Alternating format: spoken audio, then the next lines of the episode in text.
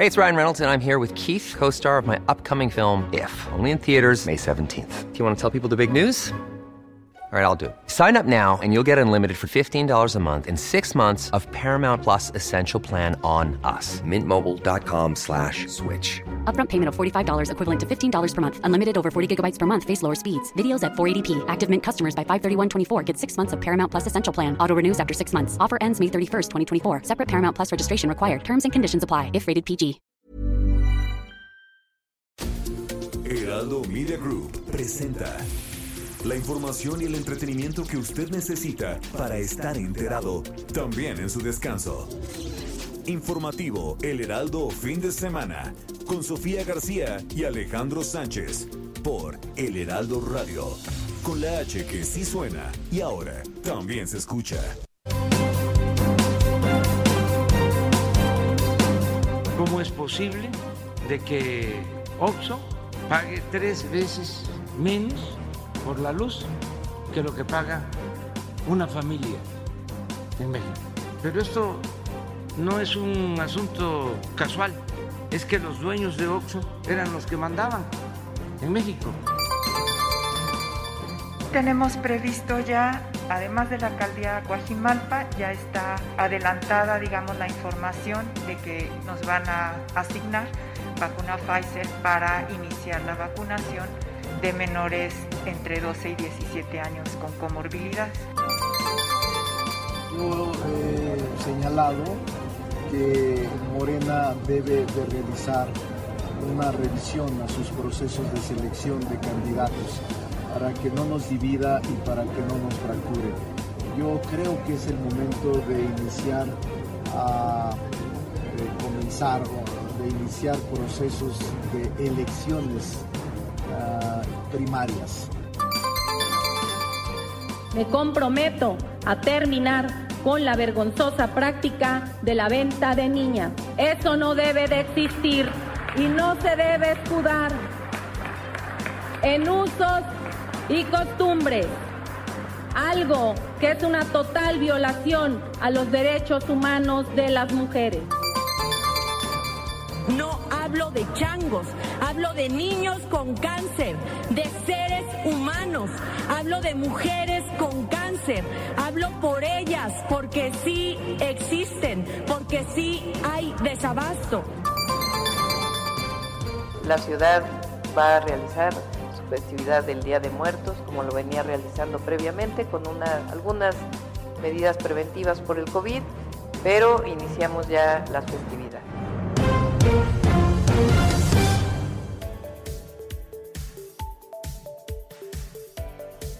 Muy buenos días, son las 7 de la mañana con dos minutos. Gracias por estar con nosotros en los micrófonos del informativo de fin de semana, este 17 de octubre del 2021. Vamos a estar aquí todos juntos hasta las 10 de la mañana en toda la República, ya lo saben, cada una de las frecuencias del Heraldo Radio, pero también más allá de las fronteras. Así que no se vaya, vamos a platicar de muchos temas a través de Naumedia allá en Estados Unidos y también en todo el mundo, sí, a través de las nuevas tecnologías. Así que quédese con nosotros porque vamos a platicar de muchos temas. Hoy es 17 de octubre. Hoy las mujeres conmemoramos, celebramos que después de tanta lucha, después de muchísimas eh, batallas desde las organizaciones de mujeres feministas, bueno, pues finalmente el 17 de octubre, pero de 1953, todas las mujeres del país, todas las mujeres de México podían salir a votar. Así que bueno, ese, ese día, bueno, fue el día que se hizo en todo el país, en el 23 fueron a nivel municipal y estatal, eh, y en los antes, en 1910, también empezaba esta, esta lucha. Vaya, hay una carrera importante en esta batalla. Sin embargo, bueno, pues ahora a partir del voto, sí, también están las cuotas de género. Cada vez vemos a más mujeres. Eh, hoy tenemos siete gobernadoras, contando a la jefa de gobierno, pero nunca en la historia de este país habíamos tenido tantas mujeres como ahora las tenemos en el poder ejecutivo. Así que bueno, pues tenemos mucho mucho que decir y agradecer a las mujeres a quienes han estado atrás en esta batalla, porque si no hubiera sido por eso, seguramente yo creo que a muchos no les importaría seguir con esas eh, pues leyes arcaicas. Pero bueno, yo soy Sofía García y me da mucho gusto saludarlos. Alex Sánchez, ¿cómo estás? Muy buenos días. Hola Sofía, muy buenos días a ti y a todo el auditorio que nos escucha a lo largo y ancho del país, incluso más allá de las fronteras, por Now Media al sur de los Estados Unidos. Estamos transmitiendo totalmente en vivo desde Insurgente Sur, aquí en la Ciudad de México, en la Torre Carrachi. Tenemos mucha información, la noticia no descansa y hay distintos temas. Eh, ya lo decías tú, la conmemoración del voto femenino. Por primera vez eh, se hace esta votación hace más de 60 más de 60 años 68 años donde se les da ese reconocimiento eh, y que 1953 fue cuando se emite por primera vez después de una el decreto no porque luego ya eh, pues viene este proceso en el que pueden votar sin embargo no necesariamente ser votadas, ¿verdad? Eh, entonces... Porque todavía los partidos no tenían la cuota, ¿no? Imagínate ahorita, ahorita que les cuesta, pues esto de la cuota es relativamente nuevo, porque no ha sido, ha ocurrido en esta, en esta, en este nuevo siglo, en los últimos años, una batalla. Y bueno, cuando uno voltea a los lugares donde se ejerce el poder, pues va viendo uno la presencia de mujeres, pero hay que ver la Cámara de Diputados, el Senado de la República, donde se cocina todo, la Junta de Coordinación Política. La verdad es que no hay ninguna mujer. El otro día los partidos PAN, PRI, PRD emitían una fotografía desde la sede del PRI por esto de que se ha puesto en tela de juicio la alianza legislativa, la coalición Va por México, de que la reforma eléctrica los está dividiendo y en el transcurso de la semana se tomaban una fotografía, la sacaban desde las entrañas del PRI para presumir esa fortaleza y parece que le salió el tiro por la culata también, porque les preguntaban enérgicamente, pues qué bueno que exista la alianza y que puedan hacerle un frente a la 4T, pero qué malo que todos sean hombres, no hay una sola mujer en las tomas de decisiones. Así, que. Todavía falta, ¿no? Ubicarlas, colocarlas en esos espacios de toma de decisiones. Cada vez hay más mujeres, ¿sí? Pero hay que justamente ubicarlas en esos espacios para que tomen decisiones. Pero sin duda es un gran avance. Y México, pues también hay que decirlo, es un gran referente en materia electoral, sobre todo cuando hablamos de las cuotas de género y cuando hablamos de la representación femenina en cargos de, de elección popular. ¿no? Vamos a ver qué tan preparado está el país para poder votar a favor de una mujer que pudiera llegar al poder.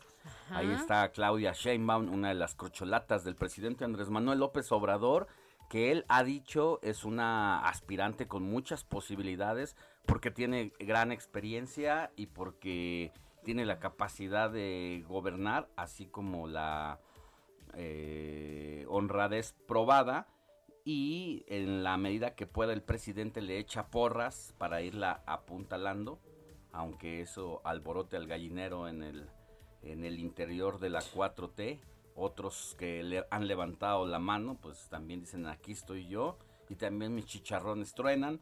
Vamos a ver qué va a pasar, es muy temprano, pero creo que por primera vez, eso sí, abiertamente el presidente de la República juega ya con nombres específicos porque eso en el prismo ¿no? ¿no? sucedía.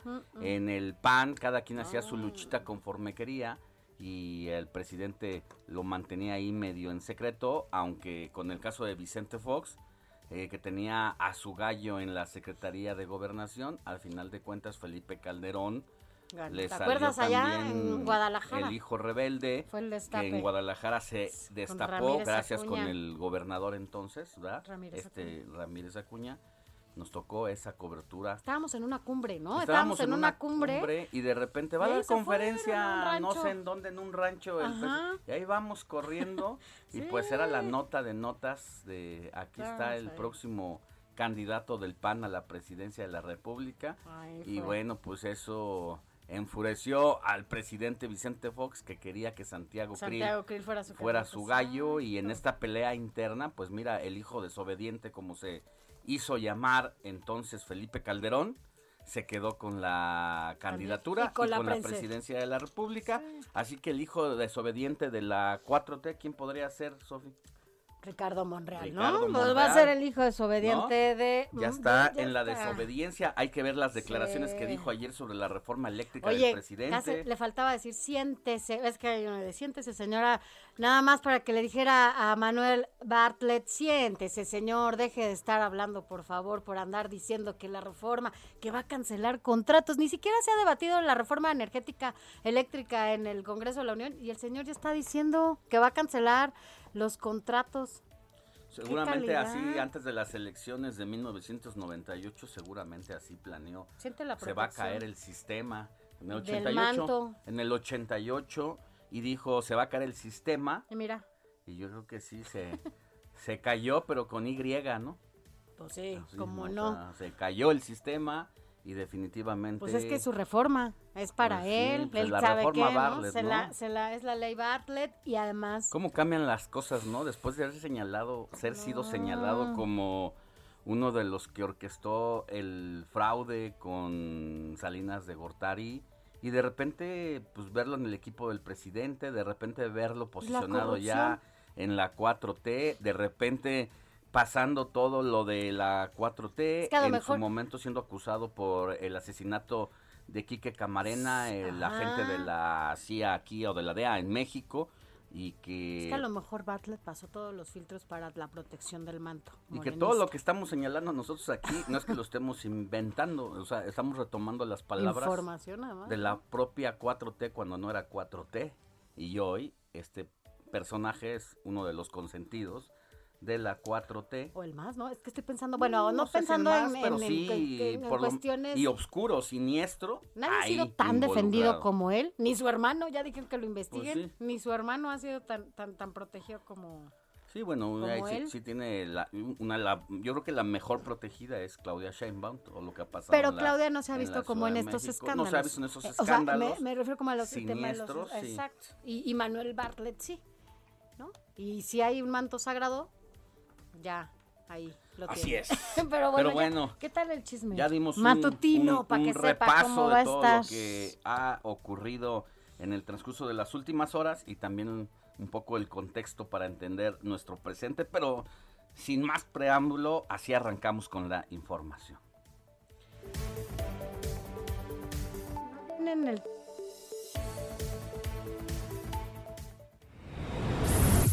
Informativo El Heraldo Fin de Semana. Lo más importante en resumen.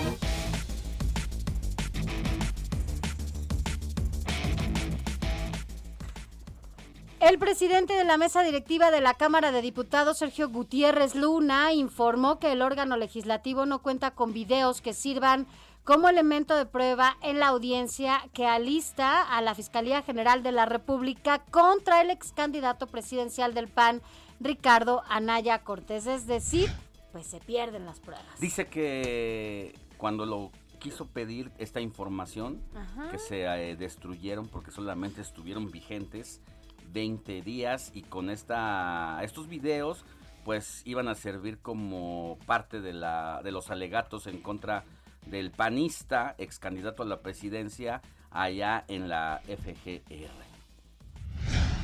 En más información, el presidente Andrés Manuel López Obrador ya firmó el decreto para regularizar los autos irregulares conocidos como chocolates y agregó que los 2.500 pesos que costará el, el, permiso será una cooperación para mejorar las vialidades y tapar los baches de las ciudades fronterizas.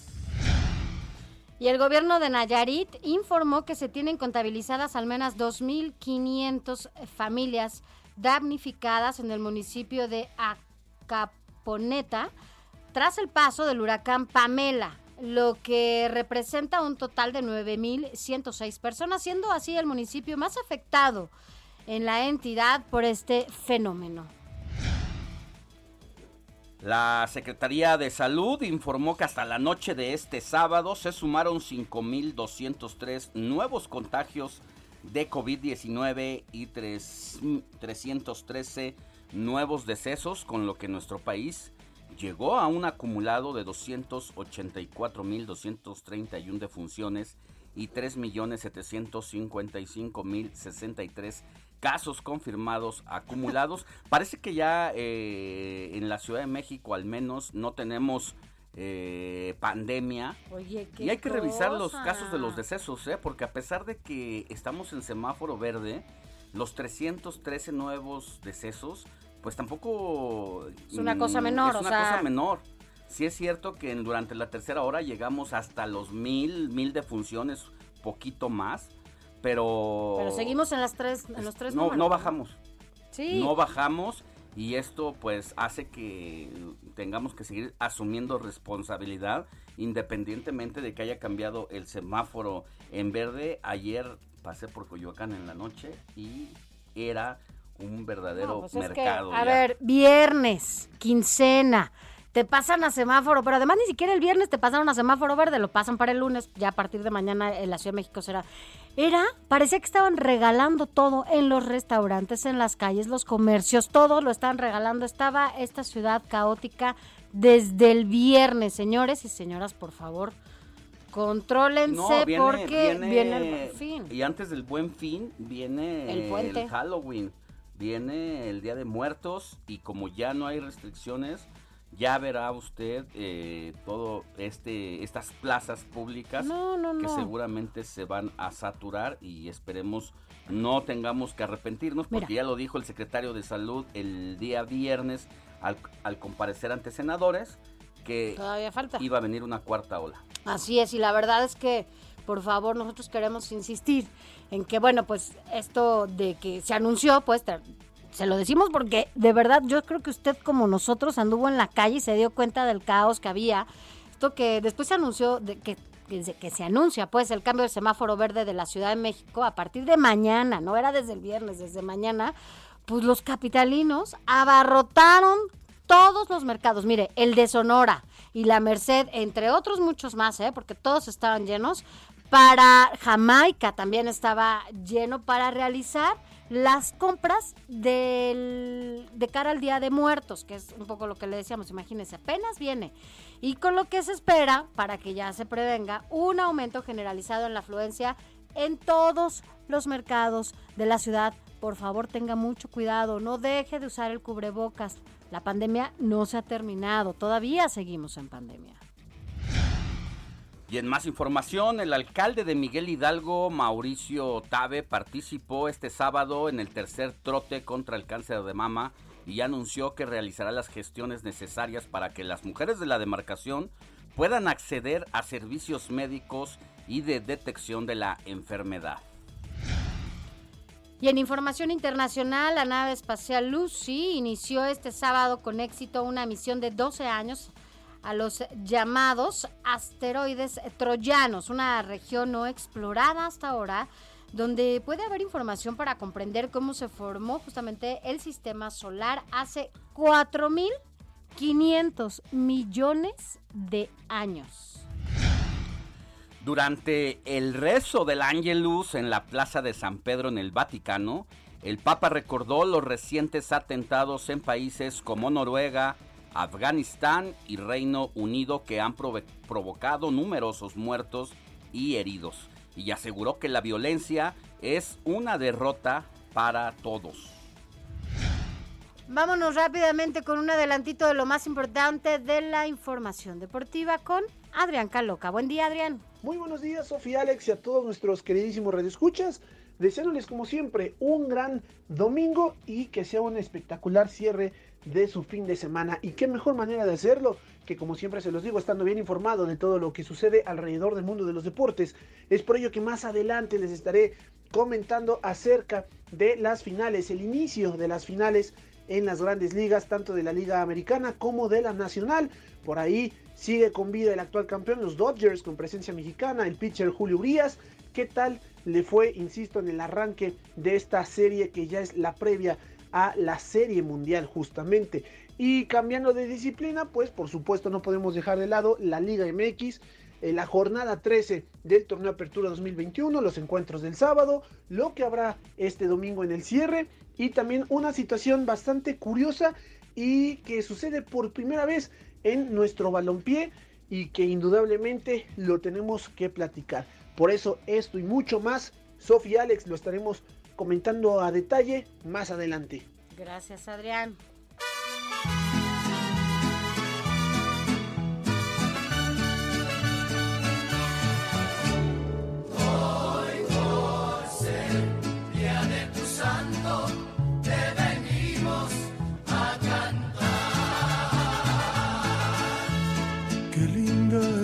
la mañana en que vengo a saludarte.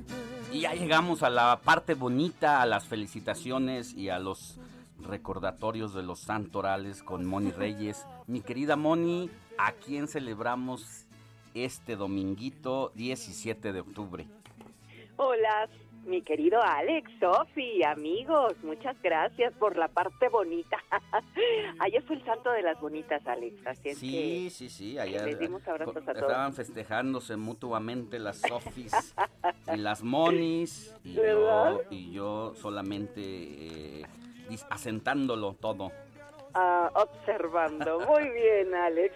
Pues hoy te digo que no festejamos a ningún Alejandro de Tavira o cosas por el estilo, pero ya sabes que estoy puesta para cuando así sea. Bueno, Alex, mira, hoy le damos un abrazo a quien lleve por nombre Ignacio. Ignacio es un nombre de origen indoeuropeo y su significado es nacido del fuego. Bueno, pues este santo nació entre los años 30 y 35, fue discípulo directo de San Pablo y de San Juan, segundo sucesor de Pedro en el gobierno de la iglesia de Antioquía y también fue el primero en llamar a la iglesia católica. Bueno, pues fue condenado a morir devorado por las fieras, fue trasladado a Roma, en donde recibió la corona de su glorioso martirio en el año 107 en tiempos del emperador Trajano y en alguna vez que hizo su viaje a Roma, escribió siete cartas dirigidas a varias iglesias en las que explicaba sabiamente la constitución de la iglesia y la vida cristiana. Murió en el año 107. Y además hoy de felicitar a todos los nachos, ¿verdad? También le damos un abrazo a quien lleve por nombre Ricardo, Florencio, Gilberto, e Isidoro o Isidora, ¿verdad? Depende del caso. Así es que felicidades Alex, Sofía, a todos ellos que, que, tienen este bello nombre, ¿no?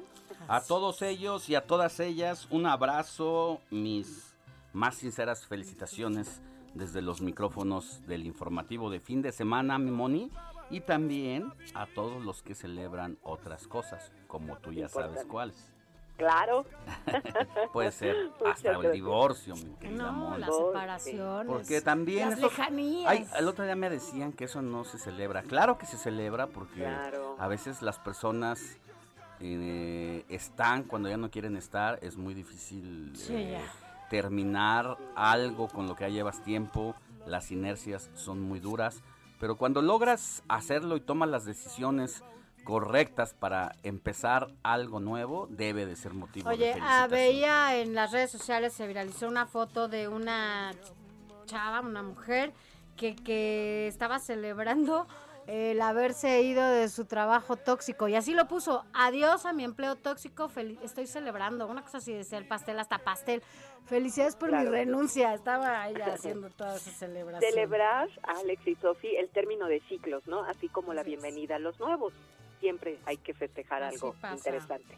Así es, mi Moni querida, te mandamos un abrazo y te escuchamos más al ratito aquí en los micrófonos del informativo de fin de semana con los resúmenes de las noticias. Con gusto, Alex Sofi, gracias. Gracias, Moni.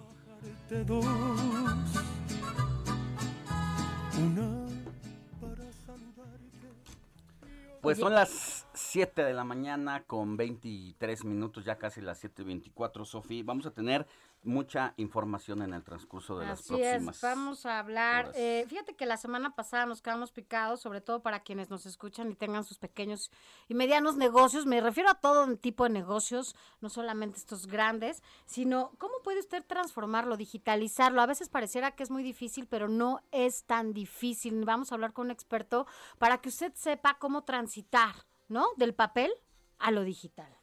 Así es, y también vamos a tener una entrevista con el representante de todos los gimnasios del país para que nos diga precisamente cómo está la situación de los gimnasios, pues a pesar de que se ha anunciado que vamos a pasar al Sí. semáforo verde, todavía están en una crisis severa. Y por otro lado también hablaremos con el presidente de la Asociación Mexicana de la Industria Automotriz para Sí. conocer la postura del sector ante el decreto firmado ayer del presidente López Obrador para legalizar los autos chocolates. Todo eso y más al volver en el informativo fin de semana.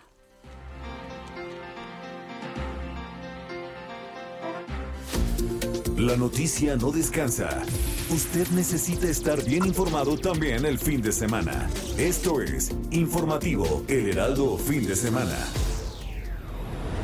Heraldo Radio. La HCL se comparte, se ve y ahora también se escucha. Informativo Heraldo Fin de Semana. Regresamos.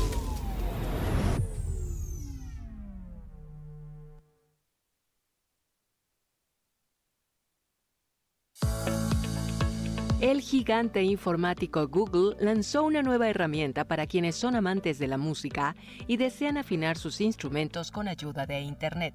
A través de Google se pueden ya afinar los instrumentos musicales de una manera sencilla y eficiente. La aplicación está escondida en el navegador y con unos sencillos pasos se puede activar.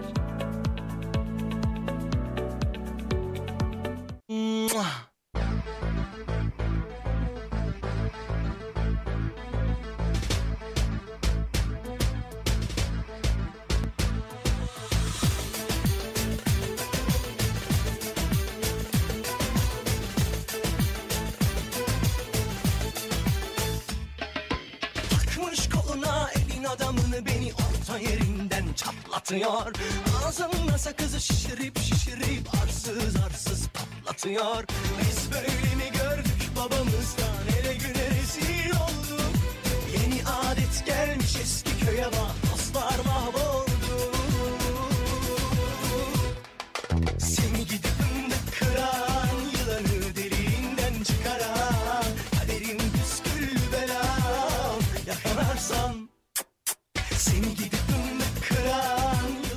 ver, es que como Sánchez está bailando, por eso no, no nos dice que estamos oyendo. No quería que entráramos, está bailando para quienes nos ven por streaming. Está recordando sus años mozos para cuando bailaba Cuando iba en la primaria. Ay, sí, la primaria.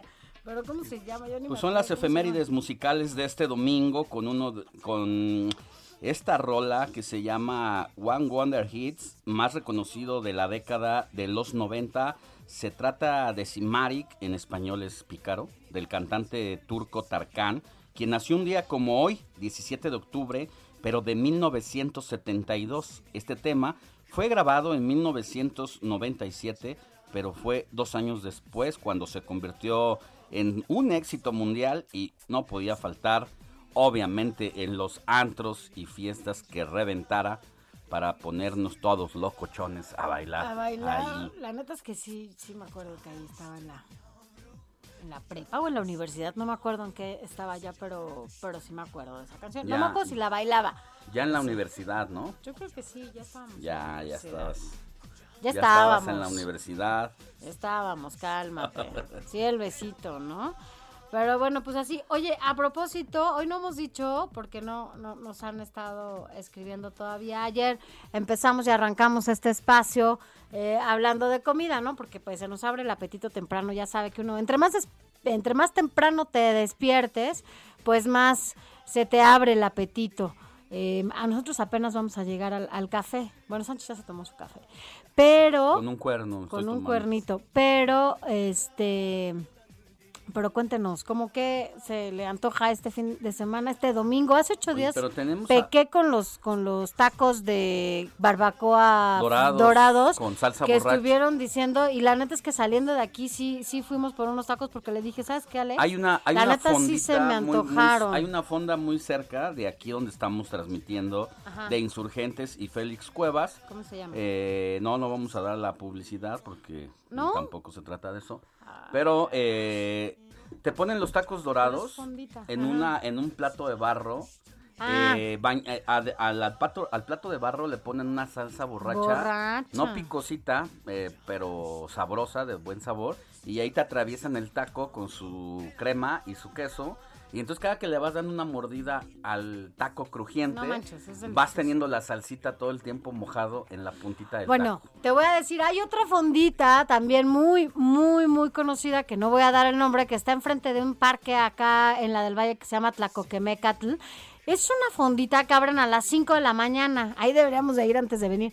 Y le abren a las 5 de la mañana porque quienes van particularmente pues empiezan a ir ahí los repartidores del pan, un pan, ya sabe usted de cuál pan, o cualquier otro tipo de repartidor que va a las tiendas eh, estas pequeñitas ahí que el presidente le ha hecho tanta difusión. Bueno, pues empiezan a servir los desayunos y son como, unas, como unos galerones, pero no sabe usted qué cosa tan más deliciosa, una pancita con su orégano y todo esto ahí en, en este lugar. También, eh, ¿cómo se llaman estos? Los frijoles que son con, digo, los huevitos que son con frijoles, unos tirados. Ah, sí, Ajá, sí. son los tirados huevos. No sabes qué cosa tan más deliciosa. Está enfrente del Parque A mí me gustan mucho los huevitos tirados, así con frijolitos, como que son medio sequitos, pero no tanto. Y pero siempre les pongo que le- les pido que le pongan chorizo y, y chile verde ahí Ándale, picado. qué rico. No, y con y ese no lo como con tortilla, lo como con un pan blanco, una telera o un bolillo crujiente del día y ya sabrá. Y mira, ayer nos quedaron varios mensajes. A ver. Buen fin de semana, Sof y Alex. Los huevos hasta con refrescos de cola. Saludos y bendiciones. Ah, sí, ayer nos decían de, de, de ese. ¿Qué más nos dicen? Aquí trabajando desde temprano, yo solo pan con café. Saludos desde Milpalta, Ciudad de México. Qué y nos mandan un meme. eh, y dice, cuando llueve siempre dan ganas de un pancito con café. Y es una tacita chiquita con un panqué qué enorme que lo está chopeando. Como tú con que tu apenas cuerno. y entra. Como yo con mi cuerno ahorita doradito que le estoy chopeando allá fuera de Ah, cabina cuando hubo un corte. Me eché la mitad de un cuernito apenas. Ahorita voy por el segundo en el otro corte. Mira, también nos dice, ayer nos decía, buenos días, queridos amigos, eh, que sea un día lleno de aventuras, llenos de bendiciones, junto con su familia, de parte de su amigo Javier Lázaro. Gracias, Javier, buen día. Pues así nos- Buen día Javier. Y vamos a decir otro antes de ir a la información. Dice, no puedo obtener mi certificado de vacuna COVID por ningún medio. Ya intenté todo, no aparece mi CURP como registrado. Hay que, hay Eh, radico en Monterrey. ¿Qué se hace en estos, en estos casos? Gracias, eh, Sergio. Ayer me preguntaba Eh, eso. yo. Sergio, pues tú debes de tener tu copia de cada una de las vacunas que se te aplicó y en una parte, en la parte extrema derecha de arriba, te ponen el número de lote de las vacunas que te, que te aplicaron. Entonces, eh, con ese documento, pues tendrás que acudir a el- alguna clínica LIMS. ¿Por qué no nos los mandas? Y nosotros te ayudamos desde aquí, desde el informativo de fin de semana, a canalizarlo directamente al área de comunicación del Instituto Mexicano del Seguro Social para que eh, rastreen tu número de folio y sepamos por qué es que tú no apareces en, en la CURP como persona no registrada. Mándanoslos por aquí, Ajá. por el WhatsApp y nosotros eh, te ayudamos.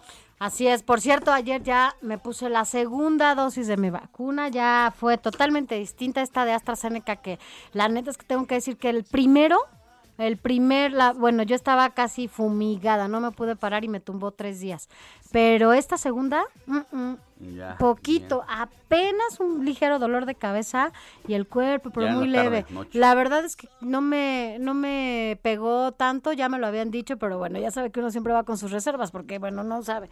Pero para quienes todavía tengan este miedito de ir a ponerse la segunda dosis de la AstraZeneca, no lo dude, es un beneficio para usted, para, para todos y todas, y además no pega tanto. Nos está diciendo el productor que tampoco le hizo mucho la segunda dosis, así que acuda, si es rezagado, llame a Locatel. A mí, yo llamé a Locatel porque el día que me tocaba eh, mi vacuna no pude ir y llamé a Locatel y te mandan un mensaje de texto a tu teléfono y te dicen dónde y cuándo puedes acudir a vacunarte. Así que no lo deje de, hacer. Pues ya está ahí eh, la información en torno a eh, los desayunos, en torno a las, a las vacunas. Sergio, mándanos por favor tu folio, de esa forma podemos ayudarte. Y si usted que nos escucha tiene alguna duda, alguna denuncia o algo que contarnos, en los micrófonos del informativo, ya sea que nos pueda mandar un mensajito de texto o un mensajito de voz, de voz a el WhatsApp del informativo, que Sofi se lo sabe perfectamente y de memoria, ahorita se lo va a decir. Me tomó, me tocó con este, tomando un poquito de de agua. Mire, si escríbanos al 5591 63 51 19, se lo voy a repetir, 5591 63 51 19. Hágalo a través de WhatsApp o un mensaje de texto si lo prefiere, o bien, si quiere también lo puede hacer a través de nuestras redes sociales. Yo soy Sofía García, no lo olvide. Y mi Twitter es Sofía García MX. Yo soy Alejandro Sánchez, mi Twitter arroba Alex Sánchez MX. Vámonos con la información política porque Francisco Nieto está siguiendo al presidente de la República, Andrés Manuel López Obrador, que anda de gira allá por Baja California y pues tiene los detalles de esta visita porque promete más apoyos a estudiantes y jornaleros Andrés Manuel López Obrador. Es Paco Nieto. Sofía Alejandro, ¿qué tal? Muy buenos días. Los saludo desde Tijuana, Baja California en el tercer día de gira del presidente López Obrador. El día de ayer estuvo en San Quintín y estuvo también en Ensenada. En esta segunda ciudad, el presidente finalmente firmó el decreto para regularizar los autos chocolate. Ahí estuvo acompañado de su gabinete de seguridad, también el económico, también los gobernadores eh, salientes y entrantes, Jaime Bonilla y Marina del Pilar Ávila. Eh, y el presidente pues explicó que es necesario hacer esta regularización y explicó que los 2.500 pesos que costará el permiso pues será una, una cooperación para mejorar las vialidades y tapar los baches de todas las ciudades fronterizas. La secretaria de Seguridad y Protección Ciudadana, Rosa Isela Rodríguez, detalló eh, que muchas veces eh, autos sin matrícula y de procedencia extranjera pues son usados por grupos criminales eh, para cometer delitos. Incluso eh, dio a conocer que aquí en Baja California circulan más de 500 mil vehículos irregulares de procedencia extranjera, eh, muchos de los cuales pues impactan en la inseguridad aquí en la entidad. para dar un ejemplo, la secretaria dijo que del primero de noviembre de 2019 al 30 de agosto de 2020 en Baja California fueron puestos a disposición de las autoridades ministeriales 370 vehículos usados para la comisión de homicidios calificados y, del, y de todos este total de autos 78% eh, son eh, pues fueron parte o son parte de, eh, de estos carros chocolates por eso dijo la secretaria que es necesario que se avance en la regularización pues de estos coches que vienen de Estados Unidos y también al inaugurar la Universidad Benito Juárez allá en San Quintín, el presidente pues dijo que su gobierno da atención prioritaria a los, a los jóvenes con opciones educativas y laborales. Eh, con esta estrategia el presidente dijo pues que la idea es que no sean enganchados por la delincuencia organizada, por lo que eh, pues criticó que otros gobiernos pues hayan despreciado y calificado de manera despectiva como ninis a los jóvenes, es decir, que no estudian eh, ni trabajan y bueno, pues el presidente explicó que parte de estas universidades pues es de es darle educación y también la idea es formarlos para que eh, se vuelvan profesionistas. Pues es parte de lo que está sucediendo en esta gira de trabajo. Hoy regresa el presidente a la Ciudad de México y el día de mañana estará en Tabasco. Eh, pues es parte de estos recorridos que se están haciendo por Baja California. Sofía, Alejandro, mm. muchas gracias.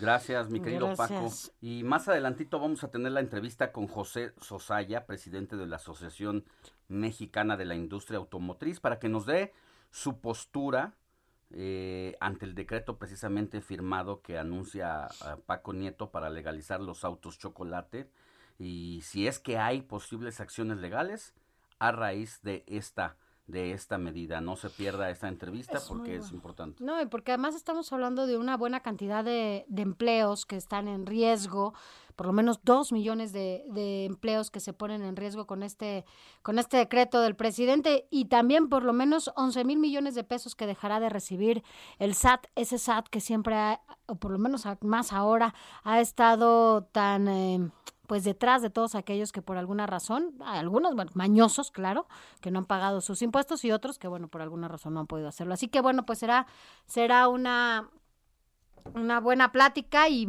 quédese con nosotros para que usted conozca pues cuáles son las consecuencias de esta legalización. Mire, vámonos a más información porque allá en Hidalgo, ahora vámonos hasta hasta Hidalgo, porque el gobernador confirmó ya en la entidad, en ese estado, pues que ya se registró un paciente con dos cepas, dos cepas de COVID-19.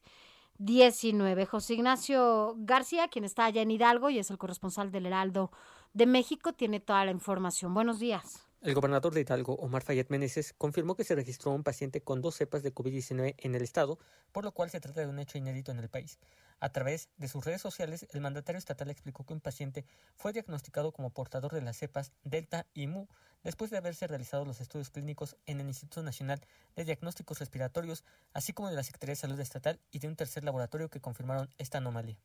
De acuerdo con Fayet Meneses, están realizando los trabajos colaborativos con la Secretaría de Salud Federal, así como con el responsable de COVID-19 para México de la Organización Mundial de la Salud, Jean-Marc Gabastou, para profundizar las investigaciones epidemiológicas. Agregó que esperarán a que se den a conocer los resultados del incidente para determinar la causa de la presencia de las dos cepas de COVID-19 en una persona quien está siendo tratada en la entidad y hasta el momento ha presentado una situación estable. Hidalgo se encuentra en una fase descendiente de padecimientos asociados a COVID-19, sin embargo el mandatario estatal pidió a la ciudadanía no relajar medidas preventivas para seguir el uso permanente de cubrebocas, así como lavado de manos y distanciamiento social.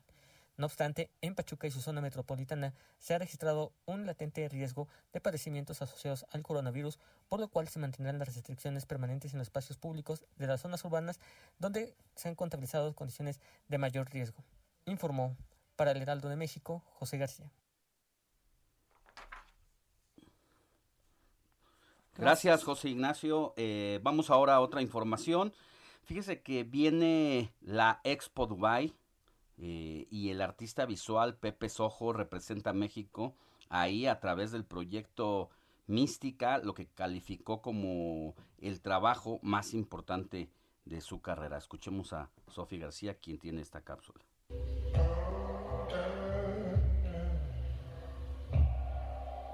Visualiza un cuarto de espejos. En conjunto forman un octágono infinito es la pirámide de Chichen Itza. Sus líneas basadas en la geometría sagrada potencializan la energía de los chakras. El budismo y la astrología maya se fusionan en un solo lugar, Ascensión.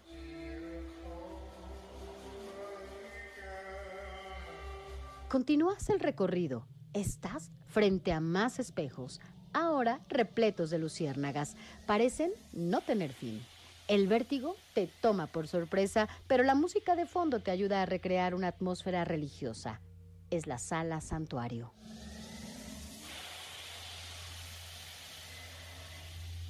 Ahora emprendes un viaje por la cosmología maya y las pirámides de Tulum. Estás frente a un domo digital con proyección de 360 grados. Este salón es conocido como Maya.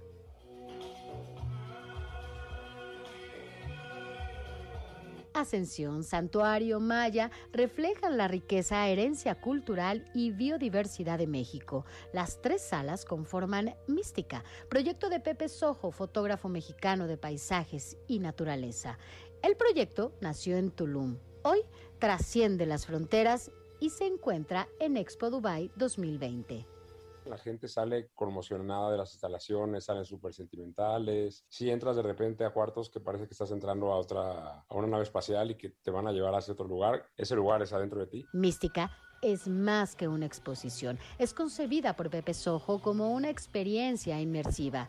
Permanecerá hasta 2022 en los Emiratos Árabes, sede de Expo Dubai que inició el 1 de octubre y concluirá el 31 de marzo de 2022.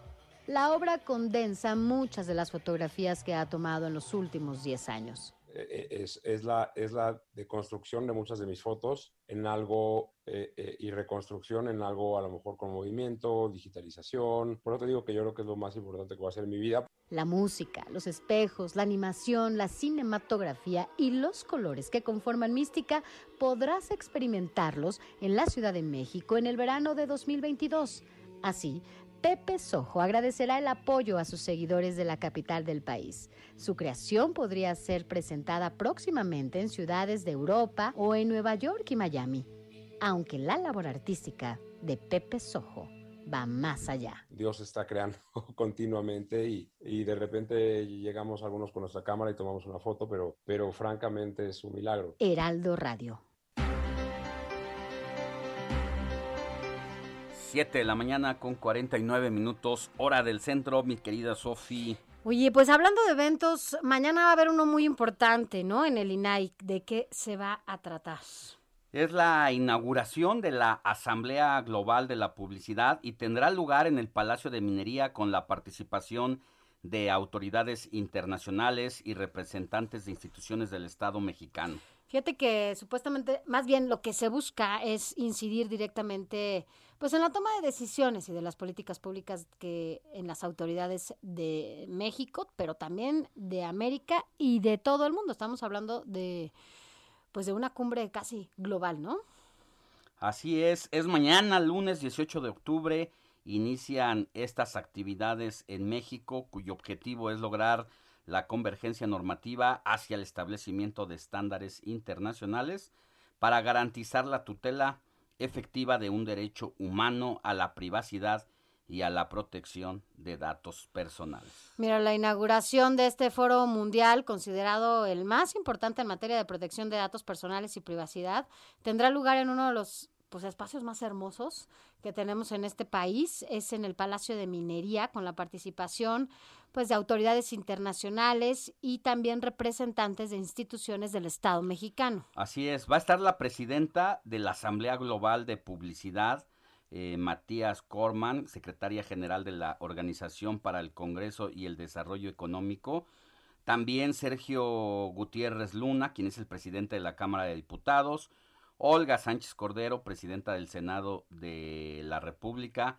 Ricardo Monreal, presidente de la Junta de Coordinación Política del Senado, Javier Laines, ministro de la Suprema Corte de Justicia de la Nación, y Roberto Salcedo Aquino, quien es el secretario de la Función Pública. Entre otros, ¿no? Muchos más. Mira, el comisionado Francisco Javier Acuña y la comisionada Josefina Román Vergara quienes organizan justamente este evento, eh, también la comisionada presidenta Blanca Lilia Ibarra Cadena. Estarán todos los comisionados también, Adrián Alcalá Méndez, la comisionada Norma Julieta del Río Venegas y el comisionado Oscar Guerra Ford y por supuesto el comisionado Rosem Geni de Monterrey, Chepov. Espero que lo haya pronunciado bien porque es Rosen, no, Rosendo Geni. Bueno, vamos a ver, Monterrey Chepov pues ahí está. Eh, vamos a ver qué conclusiones se dan de este foro y estaremos pendiente de ello. Deportes con Adrián Caloca.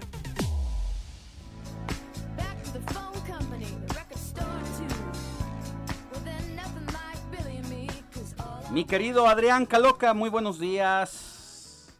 Muy buenos días, Alex Sofi, con toda la información deportiva. Ayer los marcadores que se efectuaron justamente en la Liga MX, los cuatro partidos del torneo Apertura 2021, la victoria de León allá en Monterrey 1-0, bastante polémica, eh, en contra del equipo local, por supuesto. América también, no le cobran un penal a San Luis y al minuto 97 las Águilas sacan de visita la victoria y pues con esto son el primer equipo que ya logra su pase o calificación a la liguilla. Ya aparte de que pues eh, por ejemplo eh, el Atlas que ya había jugado también su partido de la jornada y era su más cercano perseguidor se aleja un poco, ya son seis puntos de diferencia a espera de lo que hoy haga Toluca que va en tercer lugar con 21 unidades pero pues ahí se está haciendo bien las cosas. Luego, eh, Pachuca empató en casa frente a Santos 1 a 1, un expulsado para el conjunto hidalguense.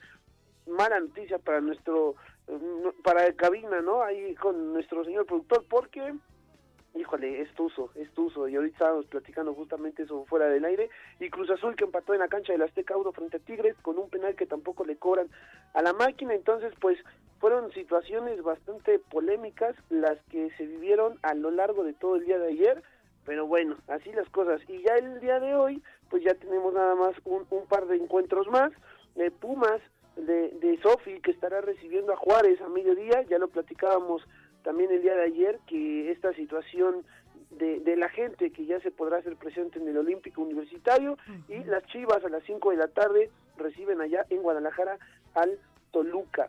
Pero en una noticia, Sofi, Alex, más amable, eh, también hablando de, Liga MX. Mi querido Adrián, ¿qué te parece si al volver de una pausa nos das esa noticia? Me parece perfecto, Alex. Por favor. Vamos a una pausa y volvemos con más información.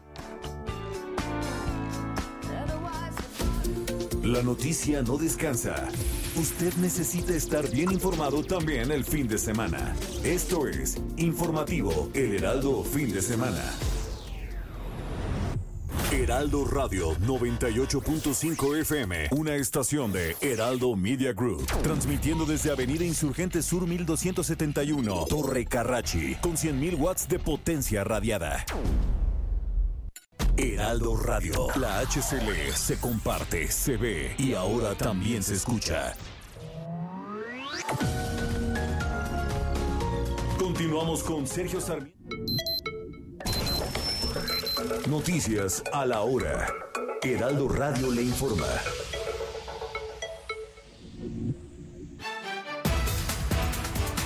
Ocho de la mañana en punto. Este sábado arribó a territorio yucateco un cargamento con 9.190 vacunas contra el COVID-19 para adolescentes con comorbilidades de riesgo y enfermedades graves. El gobierno de la Ciudad de México dio a conocer el inicio de la fase 33 de la campaña de vacunación anti-COVID-19 dirigida a los adultos de 18 a 29 años de edad, la cual comenzará en la semana que inicia en cinco alcaldías y en donde se aplicarán segundas dosis de Pfizer y AstraZeneca. El gobierno de Nayarit contabilizó al menos 2.500 familias con 9.106 personas damnificadas en una evaluación realizada en el municipio de Acaponeta tras el paso del huracán Pamela. Inaugura la segunda etapa de construcción del Parque Cuitláhuac en Iztapalapa la jefa de gobierno Claudia Sheinbaum, el cual beneficiará a los habitantes de la Ciudad de México, principalmente a los de la zona oriente. Abre la prepa en línea CEP, la cuarta convocatoria del año, dirigida a la población que desee iniciar o concluir el nivel medio superior en la modalidad no escolarizada. El registro estará disponible a partir de mañana, 18 de octubre y hasta el 5 de noviembre.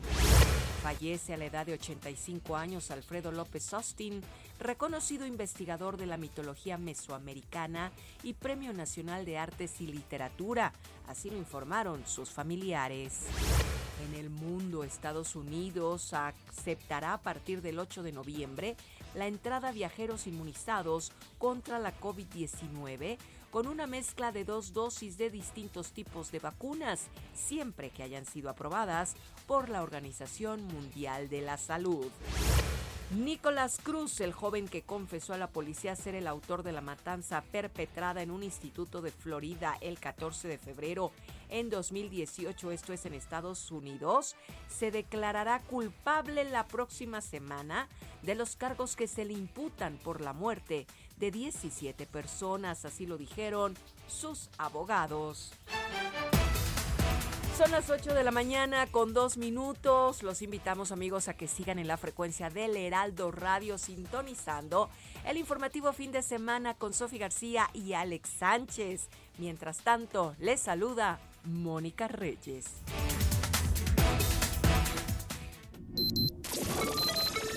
Esto fue Noticias a la Hora. Siga enterado.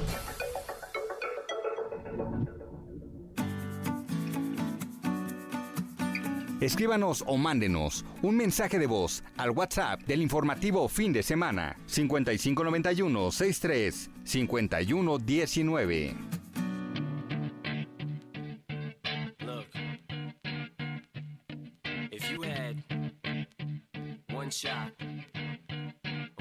Opportunity. To seize everything you ever wanted. In one moment, did you capture it? Just let it slip. Yo. His palms are sweaty, knees weak, arms are heavy. There's vomit on his sweater already. Mom's spaghetti, he's nervous, but on the surface he looks calm and ready to drop bombs. But he keeps on forgetting what he wrote down. The whole crowd goes so loud, he opens his mouth, but the words won't come out. He's choking how? Everybody's choking now. The clock's run out, time's up, over, plow. Snap back to reality. Oh, there goes En nuestras efemérides musicales hoy sí andamos bien, quién sabe cómo. Hoy estamos recordando a...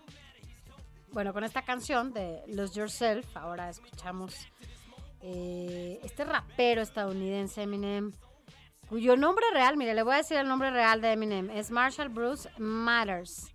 Y nació un día como hoy, un 17 de octubre, pero de 1972. Así que, bueno, pues está a un año de cumplir su medio siglo. Tiene 49 años, el día de hoy los cumple. Y este es uno de los temas más famosos, ¿no? De, de, de Eminem. Y bueno, pues fue lanzado en el 2002 como parte de la banda sonora de una película que se llamaba, no sé si usted la vio, 8 millas. Y así se convirtió en el sencillo más exitoso de la carrera de Eminem. Así que bueno, por eso, por eso estamos escuchando Los Yourself con Eminem. Lonely roads, God only knows he's grown farther from home. He's no father. He goes home and barely knows his own daughter. But hold your nose, cause here goes the cold water. Bueno, para que veas cómo te recibimos, mi Adriancito Caloca, todo lo que se quedó pendiente, porque nos teníamos que ir a un corte, ya sabes que la guillotina aquí nos llega, pero como ves, también seguramente te gusta. Sí, la verdad es que sí, me gusta bastante, es muy bueno y hay que recordar también que hablando pues de Eminem, será uno de los eh, protagonistas en la próxima edición del Supertazón que estarán tocando justo en este show de medio tiempo. Ah, sí. Entonces también, sí, sí, sí, para que ahí estemos este al pendiente de, de, de también de la participación de este rapero, como bien menciona Sofía. Oye, un supertazón ahora sí ya pareciera que va a regresar un poquito, lo quiero decir entre comillas, eh, insisto, eh, entre comillas, un poco a la normalidad, ¿no? Estos grandes shows a los que estamos acostumbrados cuando vemos el supertazón, a este partido de los dos grandes, ¿no? En Estados Unidos, de fútbol americano, y donde más guacamole, por cierto, se come. Eh, el año pasado, pues pasó así, ¿no? Como Un poquito más desapercibido, ¿no? Por la Sí, situación. Igual que la inauguración de los juegos, ¿no? O sea, todo, todo muy, muy tranquilo. Parte, ¿no? Parte de lo, de lo que vivíamos en el planeta y, bueno, pues la humanidad. No estábamos como para ese tipo de encuentros. Pero bueno, cuéntanos todo. Cuéntanos qué sigue en los deportes. Estabas hablando de tus, de las águilas, de las águilas de ustedes que dicen y no tienen parque. Exactamente, justamente de eso estábamos hablando, por la situación de, de liderato, de que ya son el primer equipo que clasifican a, a la liguilla, pero esto te va a interesar, Sofía, y sobre todo te va a gustar, porque es de uno de tus equipos, de los Gallos Blancos de Querétaro. Uno de mis equipos. Sí, exacto. Sí me interesa. ¿Verdad? Ah, pues es que, ¿qué crees? Que la directiva acaba de informar que ya de manera oficial y a partir del próximo partido ya, que es el martes, o sea, ya es una cuestión prácticamente de horas, van a poder ser, por lo menos a conciencia de la directiva de Querétaro, según ellos, o hasta donde tienen entendido, el primer equipo del mundo pet friendly. Así mero, como ¿Ya les acabo de escuchar, van a tener un acceso dentro del estadio para llevar a tus mascotas. O Van a ser 16 espacios habilitados, incluso con eh, permiso de un médico veterinario que pues dijo más o menos en qué parte del estadio podían ingresar estos animales y me refiero a la cuestión también, por ejemplo, del sonido, que se bajen los, decime- los decibeles, perdón, para que no sea una cuestión como incómoda para los animalitos, hasta dos mascotas acompañadas de cuatro personas en cada uno de los 16 espacios en una pues noticia innovadora, a ver los ah, perritos también, a ver los lomitos qué tanto pueden disfrutar ahí del espectáculo. Y a veces se ¿cómo ponen ves? nerviosos, ¿no? Con tanta gente, el ruido, oja- ¿va a haber un espacio para ellos o cómo va a ser eso? Sí, sí, sí, sí, van a ser ahí espacios habilitados específicos y pues alterados justamente para la comodidad O de sea, pero tú vas a estar en tu butaca y al lado tu perro o cómo? Sí, al parecer es así. No se dieron más detalles eh, más allá de esto, ¿no? De los 16 espacios, que su- eh, bueno, cada uno con capacidad para dos mascotas y cuatro personas. También hay que habrá que ver eh, ya dentro de, eh, de la actividad, ¿no? De que será el próximo martes o a partir del próximo martes ya de ahí eh, en adelante todos los demás partidos ver el espacio o incluso hasta si les van a dar o hay posibilidad de que haya comida especial para ellos o qué tipo de comodidad más allá de también se refieren para tener a los animalitos, pero bueno, por lo menos es lo que se da a conocer hasta este instante y también pues que es algo innovador porque, insisto, a conciencia de la directiva del conjunto atletano, ningún otro equipo en el mundo, por lo menos hasta ahorita, lo ha hecho. Tiene su Entonces, estadio pet friendly. ¿Qué tal? ¿Qué tal con, esta, con esta situación? Y pues sí, justamente hablando de deportes es lo más trascendente eh, en esa situación y, Muy y bien. pues nada más eh, los inicios, el inicio, perdón, de las finales tanto de la Liga Americana como Nacional y Béisbol allá en los Estados Unidos, hablando de grandes ligas, con no hay que olvidar que está el mexicano Julio Urias por parte de los Dodgers que ayer jugaron ayer en eh, encuentros tanto de la Liga Americana como de la Nacional, como mencionaba, las Medias Rojas ganaron 9-5 a los Astros y ayer, pues lamentablemente para Urias, eh, los Dodgers inician perdiendo 3-2 frente a los Bravos, por lo cual hasta este instante la serie entre Astros y Medias Rojas está empatada a una y los Bravos, como bien lo acabo de mencionar, inician derrotando a los Dodgers. Eh, para el día de hoy, domingo, hay más actividad, solamente un encuentro, que es el de Bravos Dodgers, el segundo de la serie, a las 6 de la tarde con 38 minutos, para que estén al pendiente, para los que les gusta pues el rey de los deportes, Scherzer y Anderson serían hoy los pitchers abridores, Alex. Muy bien, mi querido Adrián, pues te escuchamos más adelante. Claro que sí, un fuerte abrazo para todos. Abrazo. Gracias, Adrián. Buen día. Súbele, mi Buenos querido días. Alex, un poquito a Eminem. Cada Estaba vez que, que, que escucho Eminem me acuerdo de Gerardo. nuestro compañero Gerardo Rodríguez Lara, Sánchez Lara. Sánchez Lara. Así que, bueno, pues seguramente si nos está escuchando y está madrugando con nosotros, lo pusimos de buenas. This is my life, and these times are so hard. And it's getting even harder trying to feed and water my seed. Plus, see this order caught up between being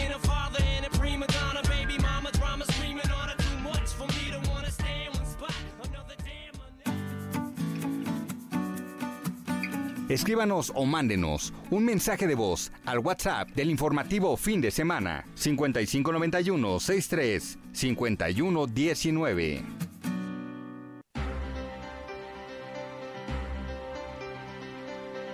Ya son las 8, Sánchez, las 8 con 11 minutos. ¿Ya desayunaste algo? 8 con 12 de la mañana. Acabo Oh, de no. terminar de chopear mi cuernito con mi café con leche. Yo ya me estoy tomando mi de café. leche condensada, eh, la verdad es que ay, me alivianó muy bien a estas horas de la Calientito, mañana. ¿no? Fíjate que a mí Rico. casi no me daba hambre al despertar, pero de un tiempo para acá he despertado sí. el apetito y cuando ya estoy aquí ya ya siento el El- buenas noches. La- Oye, a a mí, la lombriz el- ahí. la verdad es que yo sí por lo menos trato de tomarme un café o algo porque no puedo salirme. Y, y a mí, yo soy de esas personas que no les gusta el café con, con azúcar. Entonces, por, lo, por, por ejemplo, el café de olla, que es muy rico, me cuesta un poco de trabajo por el piloncillo, porque es muy dulce. Pierdo como esta parte del café. Así que bueno, pues tú ya te tomaste tu café con leche y tu cuernito. ya, a ver, aquí Ya nos han estado escríbanos mandando, qué ya nos- nos han estado mandando sus qué están desayunos. desayunando, qué nos recomiendan, qué le recomiendan. Mira, hasta fotos, son crueles, pero que, mira, una concha con nata, qué cosa tan más deliciosa. Buenos días, saludos Sofía, Alex, ¿qué tal? Eh, una rica concha con nata, que tengan un excelente domingo, Lupita y Enrique. Oigan, ustedes son súper madrugadores, muchas gracias por escucharnos siempre, pero qué rica. ¿No te gusta la nata? Sí, Y me gusta nata. No, mucho. a mí también. Saludos y bendiciones, Sofía, Alex, gusto escucharlos, hay que cuidarnos mucho. Soy Juan Carlos Martínez, saludos. Oye, hola, buenos días. Eh, bendiciones. No hay peor ciego que el que no quiere ver. Estamos en semáforo verde. Hay más contagiados que en la primera, en la segunda ola. ¿Ustedes qué opinan? Nos pregunta. Mm, yo creo que no estamos con números muy bajos. Sin embargo, creo que la gente ya tampoco se está haciendo las pruebas, por eso no tenemos como números más, más contundentes. Sin embargo, creo que sí la vacunación ha servido muchísimo para ponderar, no para controlar, para ponderar un poco el número de, de contagios y, por supuesto, el uso de cubrebocas. ¿Quién te escribe? Eh, perdón, me faltó, soy Alfonso Sea de, la Ciudad de México. Bueno, pues vamos a seguir con los mensajes. En tanto, vamos a contarles lo que está pasando en el partido, en el poder, en Morena. Ya adelantábamos al abrir este informativo de fin de semana sobre el asunto que le ha puesto el ingrediente principal el presidente López Obrador al citar diferentes nombres de candidatos o candidatas posibles que podrían competir en las elecciones perdón, de 2024 para sucederlo en el poder.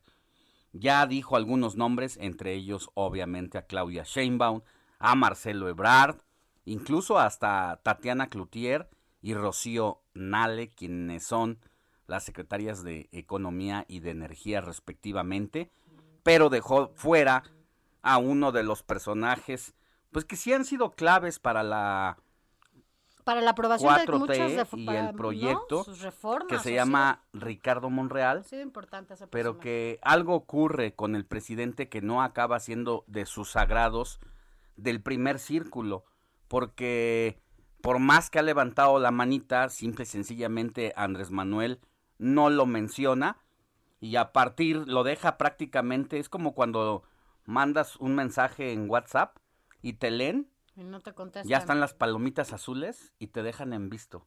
Y entonces tú te pones mal porque dices, bueno, ¿qué pasa, no? O sea, pues ¿por qué me ignora? Así está el, el presidente de la Junta de Coordinación Política. Y entonces esto ya los llevó realmente a un enfrentamiento abierto. Aunque Monreal dice, bueno, pues yo voy a estirar la liga y voy a jugármela toda para ser el candidato de Morena rumbo al 2024. Si yo si el partido no me quiere, yo voy por el partido. Eso sí calienta y calentó los ánimos en Palacio Nacional. Y Palacio Nacional le dice, bueno, pues aquí el proceso y la selección se va a hacer mediante el método de encuestas. Y tú sabes, Sofi, lo que eso ha representado para el propio Monreal porque no le no lo pudo obtener incluso cuando fue cuando quería para la digo para aquí para la jefatura de gobierno de la Ciudad de México. No lo han dejado llegar a este círculo cercano que tú dices sin embargo ha sido un operador muy importante para la 4T y para lograr varias reformas que al presidente incluso le interesan mucho. Y vino el proceso electoral de 6 de junio pasado y definitivamente eh, pues hubo un enojo en Palacio Nacional porque desde el Palacio del Ayuntamiento es decir la jefatura de gobierno de la Ciudad de México, le echaron la culpa a Ricardo Monreal de los descalabros que tuvo severos el partido en el poder aquí en la Ciudad de México, donde perdió más de la mitad de las alcaldías. Nueve alcaldías ahora son gobernadas por la alianza Va por México después de casi tenerlo todo. Y bueno, pues esto lo pone contra las cuerdas al partido en el poder y prácticamente le cobraron la factura desde Palacio Nacional a Ricardo Monreal. Pero para que tengamos un poquito más de todos los detalles de las encuestas y lo que ha representado internamente, nuestro compañero Roberto Martínez nos preparó esta nota. Estamos a tres años de las próximas elecciones presidenciales y los ánimos empiezan a calentarse en Morena y principalmente por la forma en la que el partido elegirá su candidato, que de acuerdo a Mario Delgado será a partir de las encuestas. Este panorama empezó el pasado 13 de julio, donde el presidente anunció algunos nombres de los posibles candidatos y los llamó corcholatas. Entre estas personas se destaca la jefa de gobierno de la Ciudad de México, Claudia Sheinbaum, y al secretario de Relaciones Exteriores, Marcelo Ebrard. Un día después de este destape, salió el senador Ricardo Monreal, que al no ser nombrado por López Obrador, tuvo que anunciar él mismo su deseo a ser candidato a la presidencia y hacer un llamado al partido para que se busque un nuevo procedimiento de elección. Pero esta semana el tema tuvo mayor relevancia debido a que se revivió en la conferencia mañanera, donde el presidente recordaría que la encuesta, según él, es el método más conveniente para elegir un candidato. Se hace una encuesta, dos, tres, y se ve quién es quién, y se resuelve el problema. Es el método que yo considero más conveniente. Monreal Todavía defendería su postura de buscar otros métodos, pero respeta la decisión del presidente. Mientras que los otros posibles candidatos también tocaron el tema, Sheinbaum se mostraría a favor de que se hiciera la encuesta, justificando que se encuentra en los estatutos del partido. En el caso de las encuestas, pues sencillamente no hay otra manera más que lo que opina, es una representación de lo que opina el pueblo en ese momento. Entonces es un buen método. Por otro lado, Marcelo Ebrard en una entrevista no dio su postura al respecto, pero mencionó que al llegar el momento él seguirá el procedimiento señalado por Mario Delgado, pero que este debe ser justo, creíble y confiable. Todavía falta mucho camino por recorrer, pero con estas declaraciones podríamos pensar que las elecciones presidenciales están más cerca de lo que aparentan. Por el momento, las encuestas parece ser que serán el método para elegir al candidato a la presidencia en el partido de Morena, a menos de que un rebelde se salga con la suya. Para el informativo, fin de semana, Roberto Martínez. Ahí está bien, dice Roberto Martínez, a menos que un rebelde se salga con la suya, cambiaría al presidente López Obrador el método, como le pasó a Felipe, Calderón, con Vicente Fox, que se le fue por la derecha. Va a estar interesante porque aquí el golpeteo es adentro, adentro del propio partido del presidente de Morena, y bueno, pues ahí estarán las cosas complicadas para esto de algunos candidatos. Pero mire, Vámonos a otros temas, eh, porque ayer el presidente Andrés Manuel López Obrador firmó el decreto para regularizar los autos eh, chocolate, estos llamados eh, chuecos, así les dicen, pues, y esto representaría, según datos, por lo menos 11 mil millones de pesos que va a dejar de recaudar el SAT y además también otros 2 millones de empleos que se ponen en riesgo, aunado a todo lo que ya se perdió. Esto solo con lo que va a hacer el presidente y con lo que decretó el día de ayer. Pero para hablar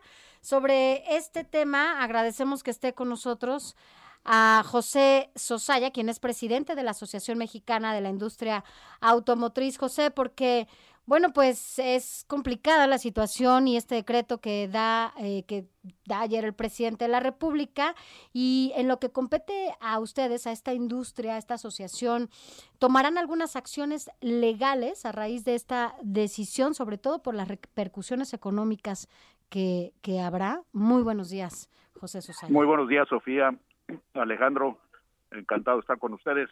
Mira, sí, nos preocupa sobremanera y lo hemos hecho saber desde que nos enteramos de la posibilidad de este decreto a las más altas autoridades, tanto Secretaría de Economía y otras secretarías. Tuvimos un diálogo abierto eh, con algunos de ellos, aunque no prosperó el diálogo, lamentablemente ni siquiera se nos mostró el, el, el decreto que se firmaría. Y nos preocupa sobremanera. Nos preocupa sobremanera porque aquí lo que estás haciendo es eh, legalizando lo ilegal. El llamarle autos chocolates para mí es un término muy light. Es un auto que entró ilegalmente al país de contrabando y hay que decirlo como es, ¿no? Y esto afecta a todo el sector que está debidamente y formalmente establecido dentro del país. Nosotros representamos a las armadoras que existen en nuestro país, que han invertido miles de millones de dólares creando empleos bien, bien pagados para mexicanos y esto le golpea y le golpea fuerte no solo a las armadoras, a todas las distribuidoras de automóviles que sean que también muchos inversionistas mexicanos nacionales han invertido también varios cientos de millones de dólares en estas eh, distribuidoras de automóviles, creando también eh, fuentes de empleo bien pagadas, y le vas a, privilegiar aquí a un grupo ilegal, eso es paradójico. Y por otro lado, en estos momentos a nosotros se nos tiene con muchas presiones para implementar las nuevas nuevas normas oficiales, exigiendo una serie de requisitos eh, sobre el tema ecológico, sobre el tema de seguridad, y no estamos en contra de ello. Lo que vemos es desproporcionado esta presión que hacen por un lado las ONGs y el gobierno, y por el otro permiten el libre acceso de autos chatarra a nuestro país. No parece lógico.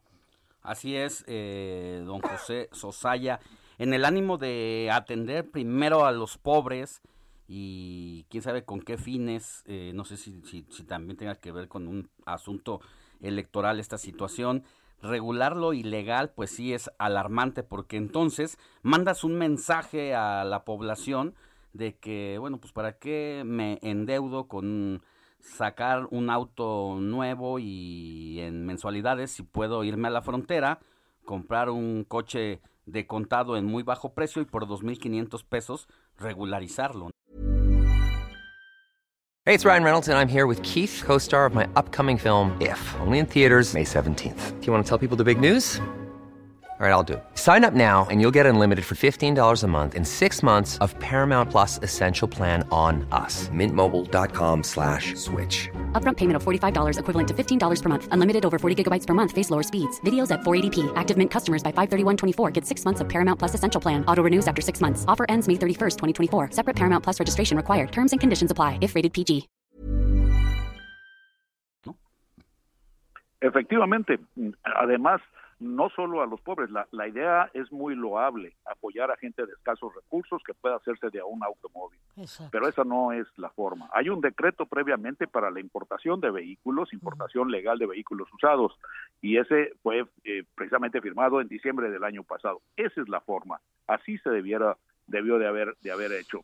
Nosotros apoyamos cualquier medida que sea para poder apoyar a gente de escasos recursos, pero aquí fíjate que le vas a pegar a gente de escasos recursos, aquel que eh, con un gran esfuerzo se ha hecho de un carrito usado aquí en México, cuyo modelo sea similar a los modelos que se van a importar o que ya se importaron ilegalmente y se van a legalizar, pues va a bajar de precio de la noche a la mañana porque este decreto precisamente va a saturar ese mercado y a, a mayor de, a mayor oferta pues se va a José, José Susaya, tenemos que ir a, una pausa, pero queremos seguir platicando del tema porque es importante, porque además pareciera que como si nosotros también vamos a hacer lo mismo allá, ¿no? Del otro, del otro lado, como si nos dejaran hacer lo mismo con los autos que, que llegan de México. Vamos a una pausa y seguimos platicando. Gracias. La noticia no descansa. Usted necesita estar bien informado también el fin de semana. Esto es Informativo El Heraldo Fin de Semana. Heraldo Radio. La HCL se comparte, se ve y ahora también se escucha. Informativo Heraldo Fin de Semana. Regresamos.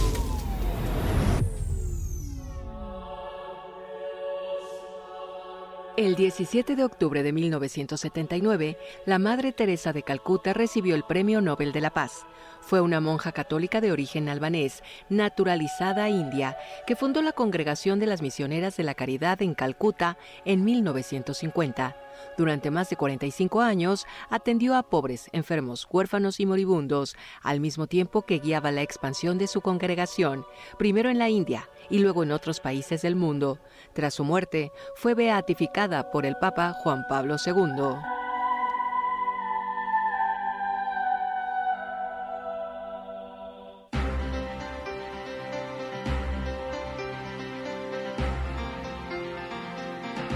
8 de la mañana ya con 31 minutos. Gracias por continuar con nosotros. Mire, estamos hablando de este decreto que, bueno, pues se dio ayer por parte del presidente de la República para regularizar lo ilegal, o sea, los autos chocolates. Y esto, el impacto económico y en el empleo por la pérdida que eso sufrirá en eh, pues en toda esta industria automotriz. Estamos platicando con José Sosaya, quien es presidente de la Asociación Mexicana de la Industria Automotriz. José, porque justo estábamos hablando de este impacto negativo que va a tener en toda la industria, el desempleo, en lo económico, porque, bueno, pues se va a regularizar algo que pues evidentemente es ilegal, por una parte. Y por otra, para quienes nos escuchan y no están tan familiarizados con estos temas, eh, José, ¿cómo explicarles que, bueno, los autos mexicanos que entran a Estados Unidos, pues no, no pueden tener las mismas condiciones que quieren tener con los autos de Estados Unidos en México, ¿cierto? No, eso, eso es muy, muy cierto.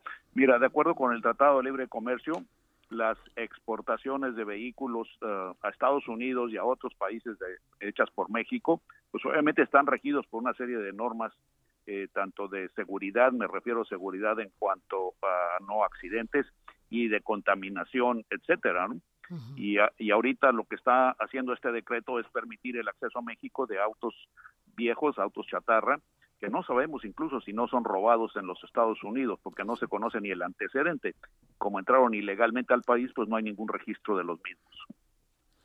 Así es, José. Eh, preguntarle, ¿hay algo por hacer de parte de los industriales eh, automotrices ante este decreto o ya es inapelable?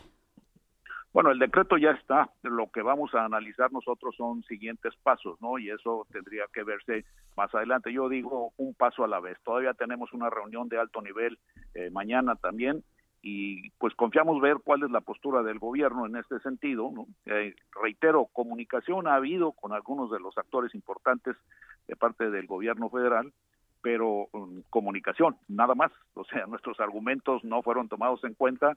El decreto se firmó no solo para un estado, se dice que para los siete estados, no lo hemos visto y esto pues sería muy grave. ¿Con quién tienen reunión? Mañana hay reunión en la Secretaría de Gobernación y hemos tenido ya pues obviamente con la Secretaría de Economía y otras secretarías. ¿Cuánto puede afectar eh, en materia económica a este sector por la pues por, por toda esta regularización que quieren hacer de los autos chocolates? Pues mira, afecta primordialmente a lo que son las ventas del mercado nacional, al, mercado local es el que le afecta, como explicaba yo hace unos minutos. Eh, esto además de bajar el precio de los vehículos similares que están fabricados o introducidos legalmente al país, este, pues eh, afecta sobre todo el Estado de Derecho, y esto crea una desconfianza para la inversión en general, ¿eh? para la inversión eh, extranjera y, mexicana. Pueden irse algunas, algunas agencias, algunas empresas más bien automotrices. ¿Perdón? Se pueden empezar a cerrar algunas. Sí, sí, de hecho, uh, alguna empresa extranjera ya me dijo, oye, esto puede ser tan grave como para que me vaya, ¿eh? y no voy a dar nombres porque no estoy autorizado para ello, pero sí una empresa internacional importante. Sí, de por sí la recuperación de la producción de vehículos en la pandemia entiendo que estaba estancada y con esta situación pues se pone en, un, en una situación más complicada la industria. Sí, lamentablemente, mira, venimos de una, bueno, una muy crítica situación del 2020, empezábamos la recuperación a principios del 2021 y bueno, tuvimos el problema del suministro de gas por la helada en Texas que nos afectó de forma también muy importante y luego la escasez de microchips también que ha afectado a la producción y ahora pues otro golpe más, pues no sé cuánto creen que pueda la industria aguantar, ¿no? Pues estaremos muy al pendiente de lo que suceda en esta reunión de mañana o lo que se dé, ¿no? Durante el transcurso de esta semana y bueno, pues estaremos seguramente en comunicación con, con usted, José Sosaya, presidente de la Asociación Mexicana de la Industria Automotriz. Muchas gracias por haber estado con nosotros esta mañana. No, gracias a ustedes por su interés y con mucho gusto estaré al pendiente de, cuando me busquen. Claro que sí, muchas gracias. Y pues Muy buen día. Porque sí está complicado. Así es, es José Sosaya, presidente de la Asociación Mexicana de la Industria Automotriz, quien dice, nos preocupa de sobremanera que se haya emitido este decreto para regularizar lo ilegal, el contrabando, nos pone en una situación vulnerable. Hay empresas de la industria automotriz que incluso han dicho, esta situación obliga a que yo considere irme del país porque de por sí la recuperación de vehículos en la, en, producción durante la pandemia estaba estancada y una situación vulnerable. Y con esta disposición de Palacio Nacional, pues hace que nuestra recuperación y nuestro desarrollo sea más complicado y se pone en riesgo la cadena de producción, y con ello ingresos y sobre todo puestos laborales. Ahora, te voy a decir una cosa, aunado a esto que tú mencionas, también estaba leyendo hace en la mañana, pues, una agencia también, lo voy a decir, una marca pues de, autos, que también incluso ya pensaba salir, no solamente por eh, la recuperación económica que ha sido muy, muy difícil, sino también por el tema de seguridad. Pues Entonces, la seguridad en la que se han, la inseguridad en la que se han visto expuestos por la quema de algunos espacios y por la quema de bares, vaya, no abona en absolutamente nada el decreto que dio ayer a conocer el presidente, en donde, bueno, pues sin duda le va a pegar no solamente a no hablemos, no es que es una industria automotriz, es la cantidad de familias que trabajan en esa industria y como consecuencia si se cierra, pues muchas familias para variar se van a quedar sin empleo. Esto es un costo muy alto porque la pandemia ha dejado más de dos millones de personas sin empleo, más de dos millones de familias que la están padeciendo en este momento. Así que bueno, pues ojo, estamos muy al pendiente de lo que ahí suceda. Vamos a cambiar de tema, es momento de literatura y qué mejor que nuestro compañero colaborador José Luis Enciso. José Luis Enciso. Lecturas.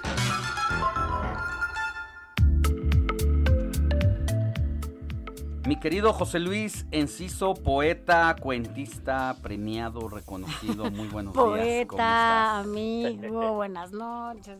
Bueno mil usos. ¿Cómo están, queridos amigos? Buenos días. Pues gracias por esa cálida bienvenida, como siempre. Fíjense que hoy, más que de un solo libro, voy a hablar de una historia que a partir de esta semana podemos encontrar tanto en novela como en película. No sé si recuerden que hace algunos domingos, cuando hablábamos acá de las obras que se convertirían en películas y series, adelantábamos que una de ellas sería Distancia de Rescate de Samantha Schweblin, escritora argentina radicada en Berlín.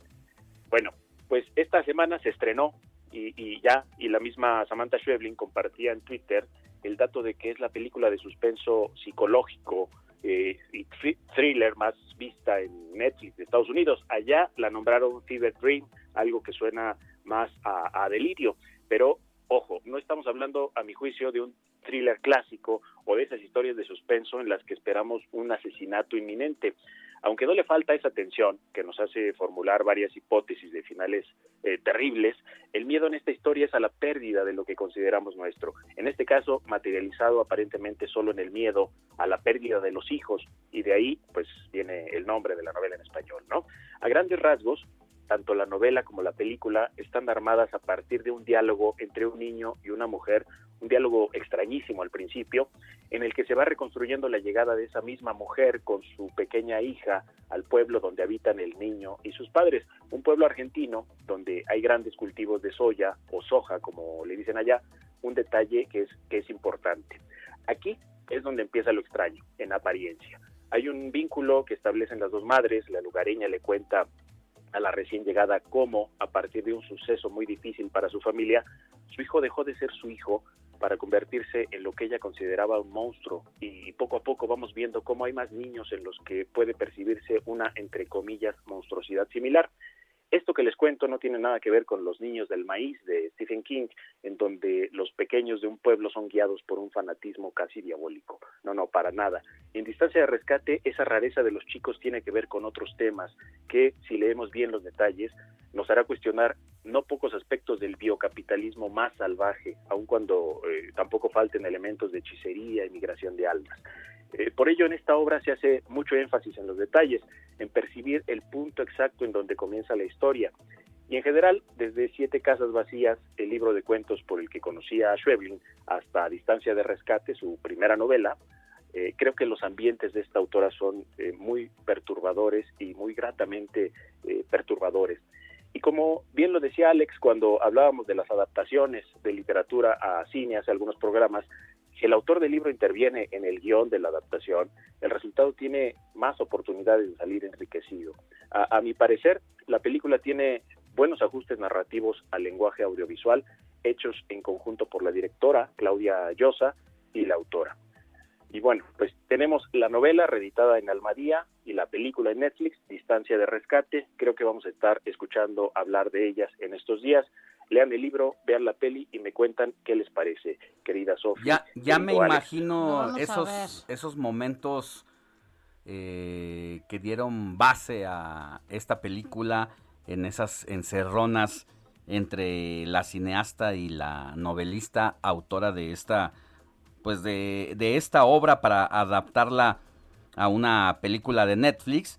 Ya me imagino esos agarrones esas eh, diferencias que seguramente se verán reflejadas para bien en una película como esta porque sí insisto la mano de quien escribe llevada y defendida su visión en una película siempre será mejor que si que si hay alguien que interviene ahí ajeno a esta película o a esta, mejor dicho, a esta novela para hacer la película, siento que, que siempre será mejor los ojos en, y, en, y la mano en un guion de quien hizo esa, esa obra, mi querido José Luis.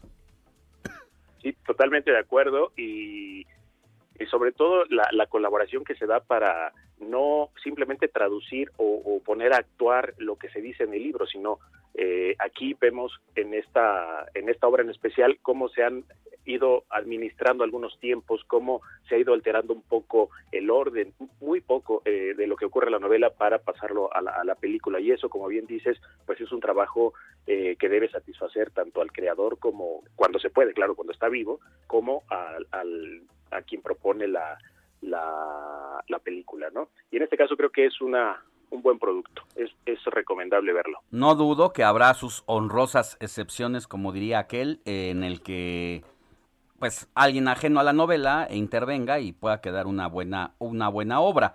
No siempre ocurre en todos lados porque pues, a veces el director no lo permite, porque tiene su equipo de trabajo, tiene sus guionistas, pero eh, pues qué bueno que en esta ocasión haya sido así y que la directora peruana es Claudia Llosa, ¿verdad?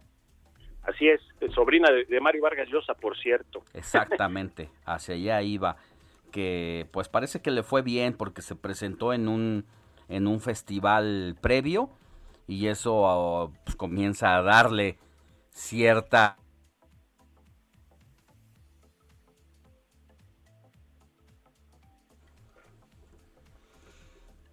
¿Ya te nos fuiste, José Luis? Perdón, sí, se, se, perdió el audio. Pero bueno, en general, sí, totalmente, totalmente de acuerdo. Eh, es una, es una buena, buena propuesta. Y yo recomendaría que le echen un ojito a la novela también. Eh, y bueno, pues el pretexto para hacerlo es justamente que va a estar en tema de conversación la, la película que recién se estrenó hace, hace dos días y pues ya está eh, figurando en las listas de, de, las más vistas. La vamos a ver, querido Tocayo José Luis Enciso, te mando un abrazo, que tengas buen domingo. Un abrazote para ti, un abrazo y un beso para Sofi y nos vemos pronto. Besos para los dos, no tiene nada. Besos también para Alex. Pues. Total, ¿no? Bien recibidos, Tocayo. Abrazo. Gracias. Buen domingo, bye. Bye. Informativo El Heraldo, fin de semana, con Sofía García y Alejandro Sánchez. Síganos.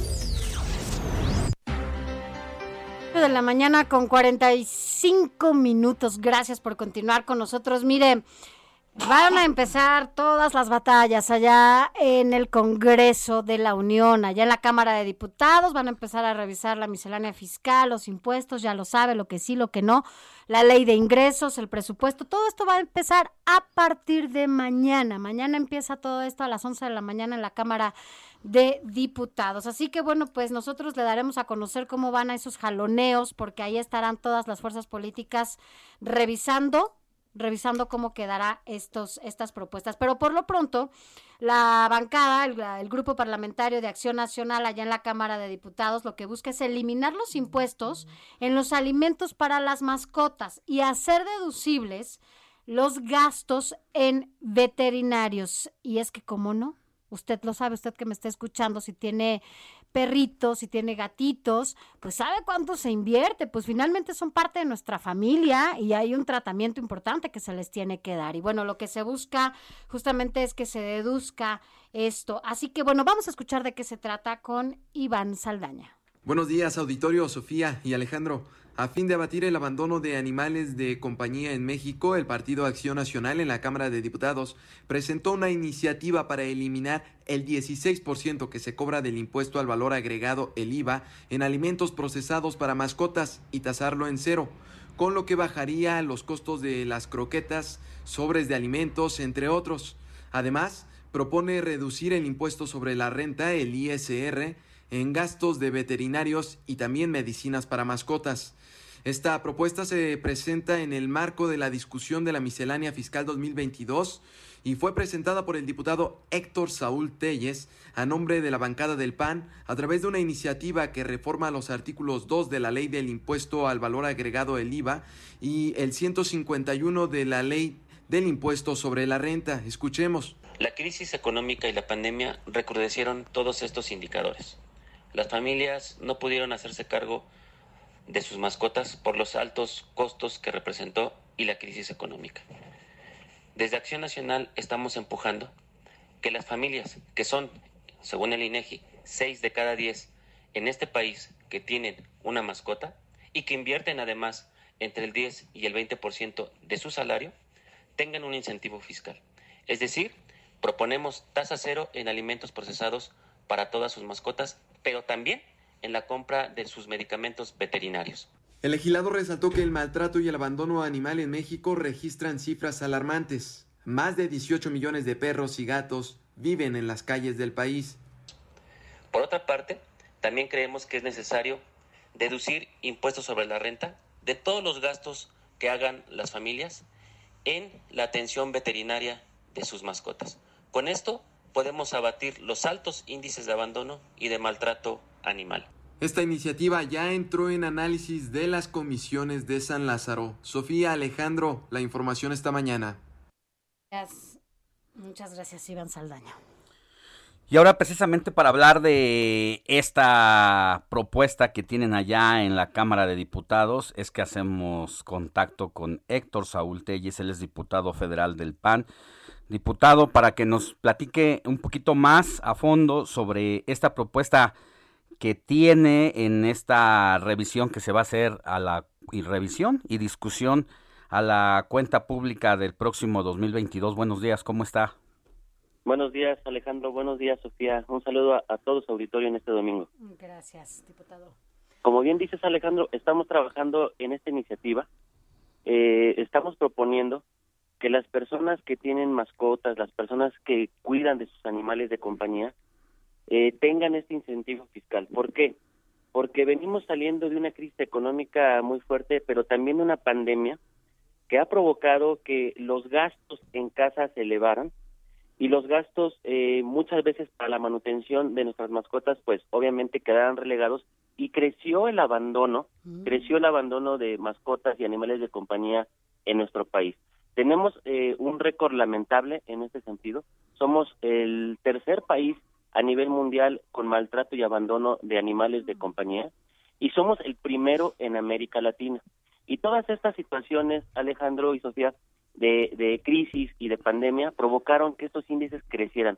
Por eso creemos que es momento de dar tasa cero, es decir, quitar el impuesto del, al valor agregado, el IVA, a toda la compra de alimentos, pero también de medicamentos para nuestras mascotas.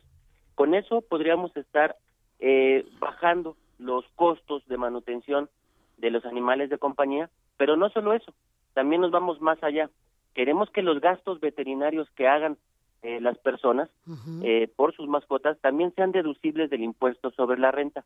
Este tipo de acciones nos permiten dar incentivo también a los contribuyentes que siempre han sido cautivos, que siempre pagan sus impuestos y que ahora también tienen un cuidado eh, de sus animales de compañía y de sus mascotas en casa. Es que hay que decirlo, diputado, finalmente las mascotas se vuelven en esta extensión de, familia, ¿no? Y yo ahora que, lo mencionas, eh, el año pasado, además, ya tiene más de año y medio que nos dio COVID en casa, ¿no? A todos. Yo tengo un gatito. Entonces, además de nuestro que teníamos que pagar, ¿no? Al doctor que fue a vernos y demás, pues también era el veterinario, ¿no? Porque también tenía que, que, revisarlo y todo esto. Entonces sí se vuelve un gasto importante y en esta crisis, bueno, pues sin duda, bueno, pues a muchos nos pega en el bolsillo, ¿no? Para quienes están en esto. Ahora, entiendo que tienen también como un padrón o tienen un registro de cuántas, eh, cuántos perritos y cuántos gatitos han sido abandonados por este, además, ¿no? Que se ha agudizado por esta situación económica.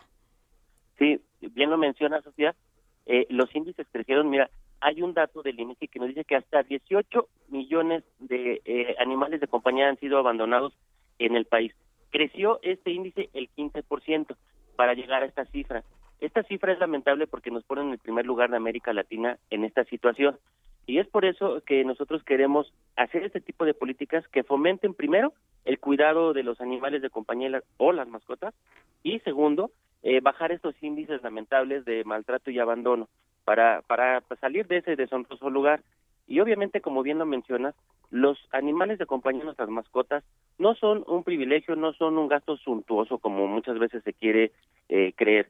La verdad es que son eh, pues nuestras mascotas acompañantes, obviamente en casa. Muchas veces las mascotas ayudan a mitigar depresión, ayudan incluso a acompañamiento de personas adultas mayores, incluso eh, forman parte del desarrollo emocional de, de los niños y los jóvenes. Entonces, este tipo de, de situaciones eh, emocionales también son importantes en casa junto con nuestras mascotas y ahí es donde también debemos de apoyar. Diputado, nos queda un minutito, ya sabe que la guillotina y los compromisos comerciales apremian, pero no quiero dejar de preguntarle, ¿cuántos ingresos se tienen actualmente para las finanzas públicas por concepto de esta, este mercado? Eh, y, y con esos recursos, ¿de dónde entraríamosle a las finanzas si no se van a obtener por esta vía? ¿Cómo los vamos a paliar? Mira, es un, es un dato mínimo, Alejandro. Sería, la verdad, este, mucho más allá de una milésima, mucho más lejos. Eh, las, las finanzas públicas del país son este, índices mucho mayores. No, no hay ningún impacto fiscal en realidad. Y lo que sí fomentamos, Alejandro, es el consumo. Lo que sí fomentamos es la recaudación. Lo que fomentaríamos es acrecentar la base de contribuyentes y, y sobre todo el apoyo en estos momentos de crisis económica y de pandemia. Eh, te, doy un, rato, un dato rapidísimo. Las personas en familia gastan hasta alrededor, los, los que menos, hasta mil pesos al mes en la manutención de sus mascotas.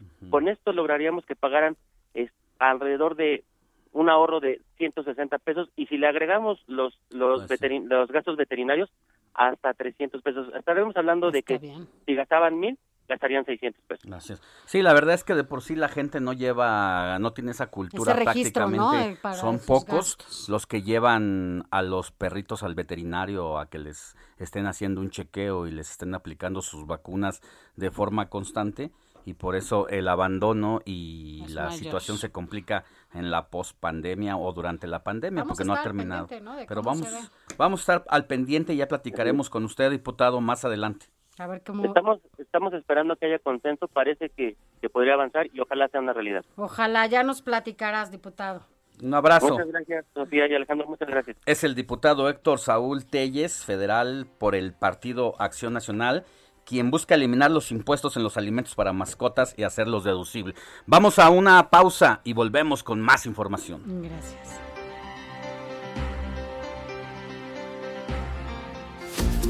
La noticia no descansa. Usted necesita estar bien informado también el fin de semana. Esto es Informativo El Heraldo Fin de Semana. Heraldo Radio. Informativo, Heraldo Fin de Semana. Regresamos.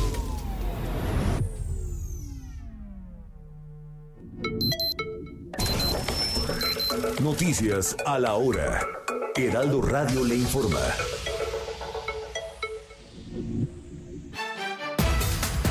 9 de la mañana en punto tiempo del centro. José Sosaya, presidente de la Asociación Mexicana de la Industria Automotriz, platicó con el público del informativo El Heraldo fin de semana del reciente decreto firmado por el presidente López Obrador para legalizar los autos chocolate. Dijo que este hecho afecta la economía del mercado nacional y genera desconfianza para la inversión extranjera, además de que se pone en riesgo la cadena de producción de autos. Adelantó que en los próximos días su gremio se reunirá con la Secretaría de Gobernación y posteriormente con la Secretaría de Economía. La Ciudad de México ya no registra exceso de mortalidad por COVID-19. Así lo anunció Eduardo Clark, director general de la Agencia Digital de Innovación Pública. Explicó que esta reducción en la mortalidad se ha registrado a partir del avance en la vacunación. El gobernador de Hidalgo, Omar Fayad Meneses, alertó que en esta entidad fue detectado un caso inédito de un paciente portador de las cepas Delta y Mu en una misma persona.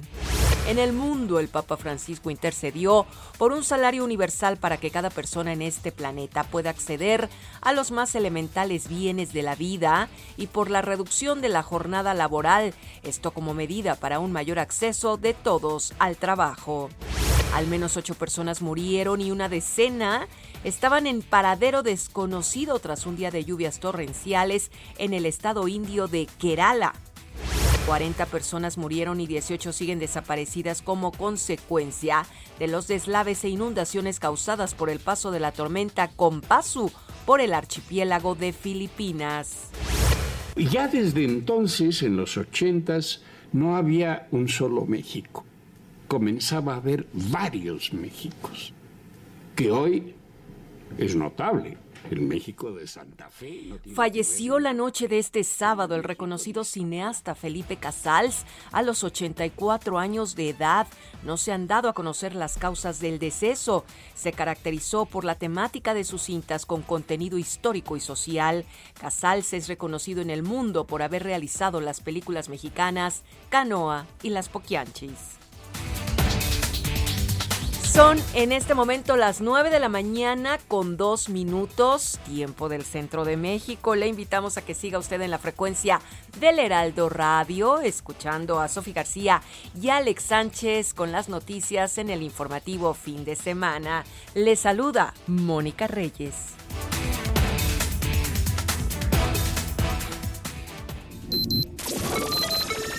Esto fue Noticias a la Hora.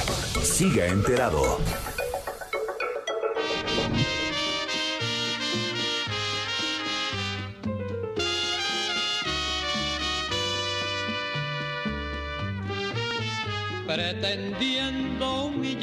Pregonaste el haber desdeñado mi pasión y fingiendo una honda pena imaginaste que moriría de desesperación. Total, si me hubieras querido, ya me hubiera olvidado de tu querer. Ya ves que fue tiempo perdido el que tú has meditado para ahora decirme que no puede ser. Pensar que creer que la muerte se pudiera evitar. Total, si no tengo tus besos, no me... ¿Qué estamos escuchando? Híjole, es el gran Celio González y lo estamos escuchando porque este 17 de octubre recordamos su 17 aniversario luctuoso. 17, Él es un cantante cubano quien fue uno de los vocalistas de la Sonora Matancera, agrupación con la que obtuvo sus mayores éxitos, como este titulado Total y que forma parte de la producción La Ternura de la Sonora Matancera en, en un sí, álbum claro. recopilado lanzado en 1986 y se llama La Sonora Matancera precisamente porque es de Matanzas, Cuba. Ya tuve la oportunidad de andar por allá en algún momento y la verdad es que Don Celio es ampliamente recordado.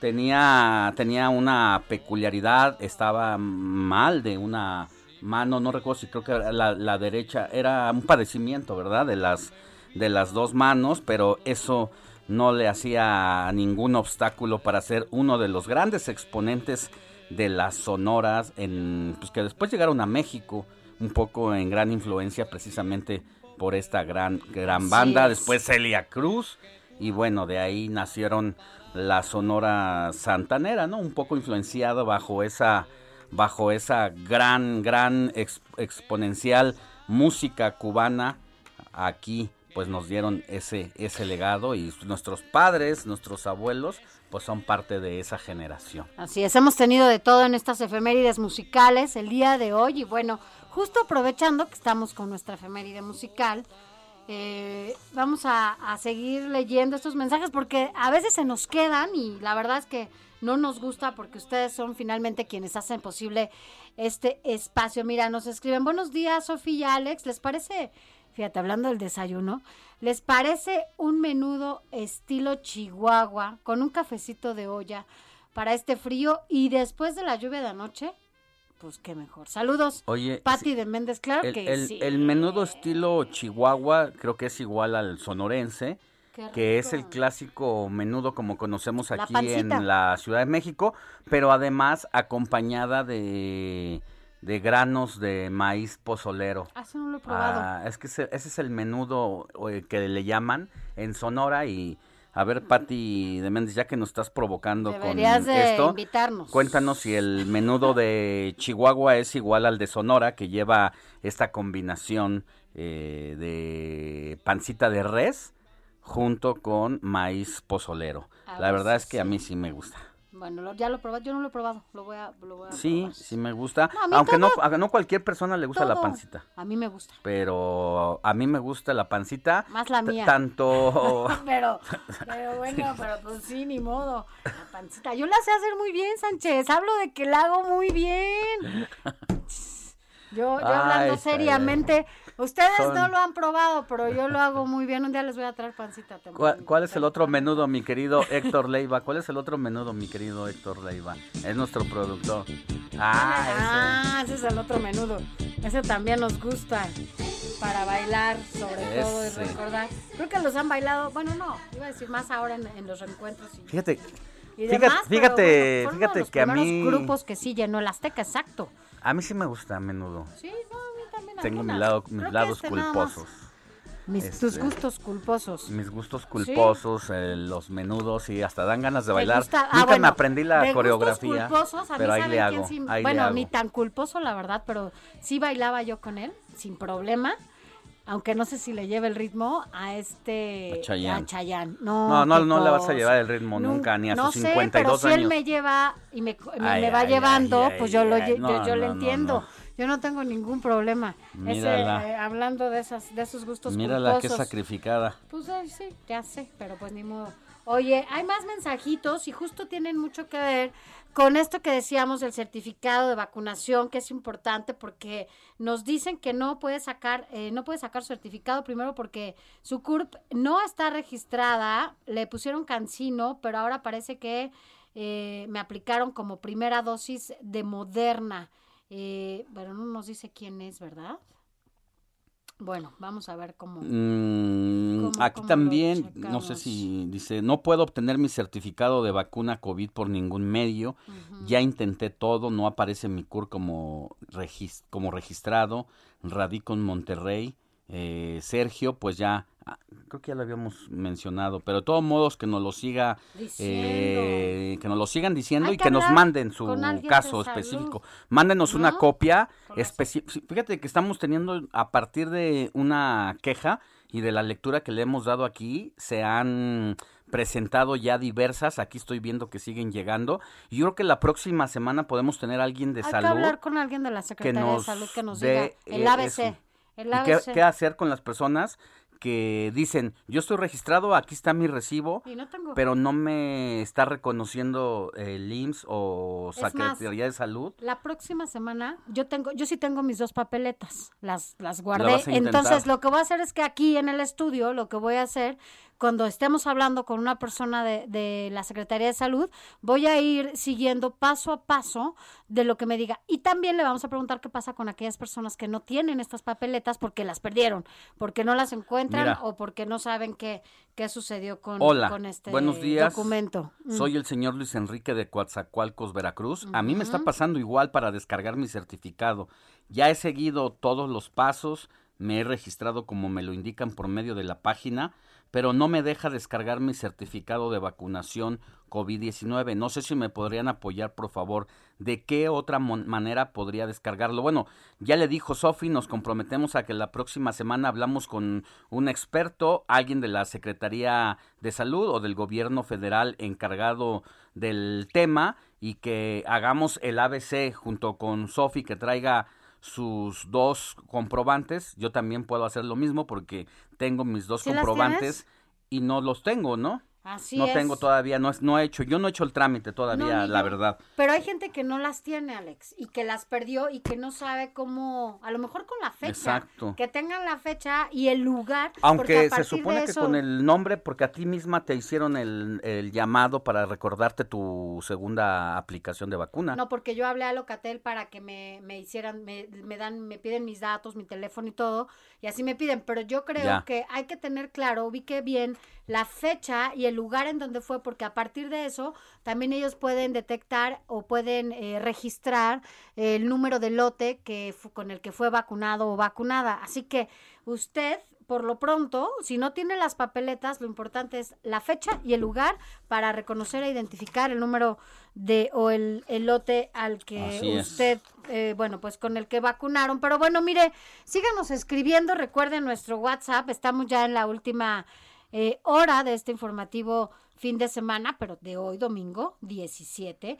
Le voy a dar el WhatsApp para que se ponga en contacto con nosotros. Es el 5591 63 51 19. 5591 63 51 19. Y recuerde que también nos puede escribir a través de nuestras redes sociales. Yo soy Sofía García y mi Twitter es Sofía García MX. Yo soy Alejandro Sánchez, mi Twitter arroba Alex Sánchez MX.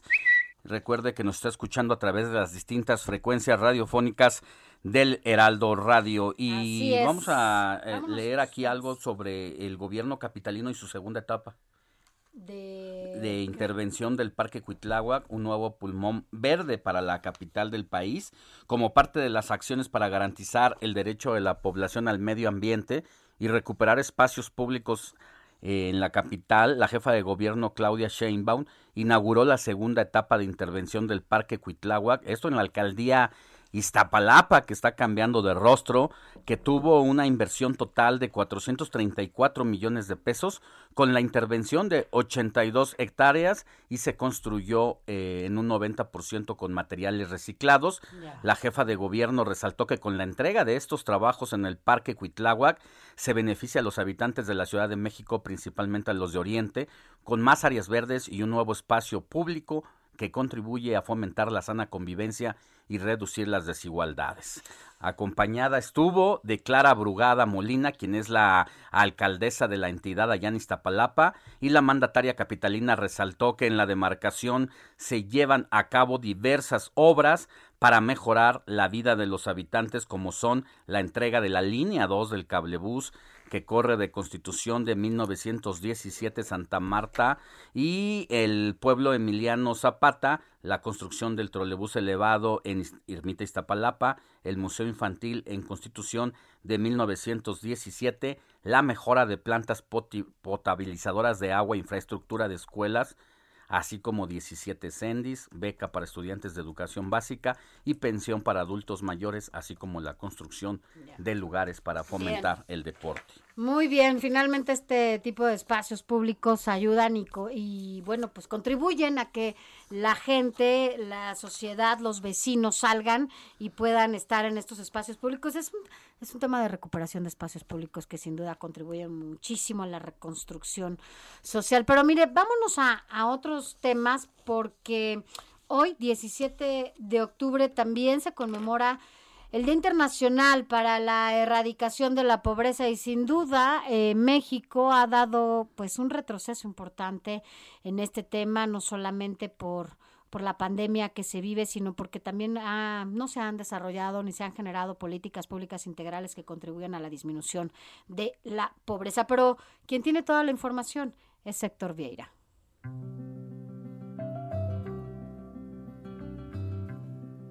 En 1993, la Asamblea General de la Organización de las Naciones Unidas declaró el 17 de octubre como el Día Internacional para la Erradicación de la Pobreza, con el objetivo de promover una mayor conciencia sobre las necesidades para erradicar este flagelo en todos los países del mundo. De acuerdo con el organismo, la pobreza no es solo una cuestión económica, también una falta de garantías a los derechos humanos de las personas, lo que se traduce en un mayor riesgo de violaciones a los mismos, así como la denegación de su dignidad e igualdad. Durante 2020, cerca de 120 millones de personas cayeron en la pobreza debido a la pandemia de COVID-19, cuyos efectos no solo han sido en materia de salud, también han sido económicos y sociales. Al respecto, el secretario general del organismo, Antonio Guterres, advirtió que la desigualdad en el acceso a las vacunas ha generado una evolución y aceleración en la propagación del virus, lo que condenaría al mundo a millones de muertes más y prolongaría una desaceleración económica que podría costar billones de dólares. Informó para el Heraldo Radio Héctor Vieira.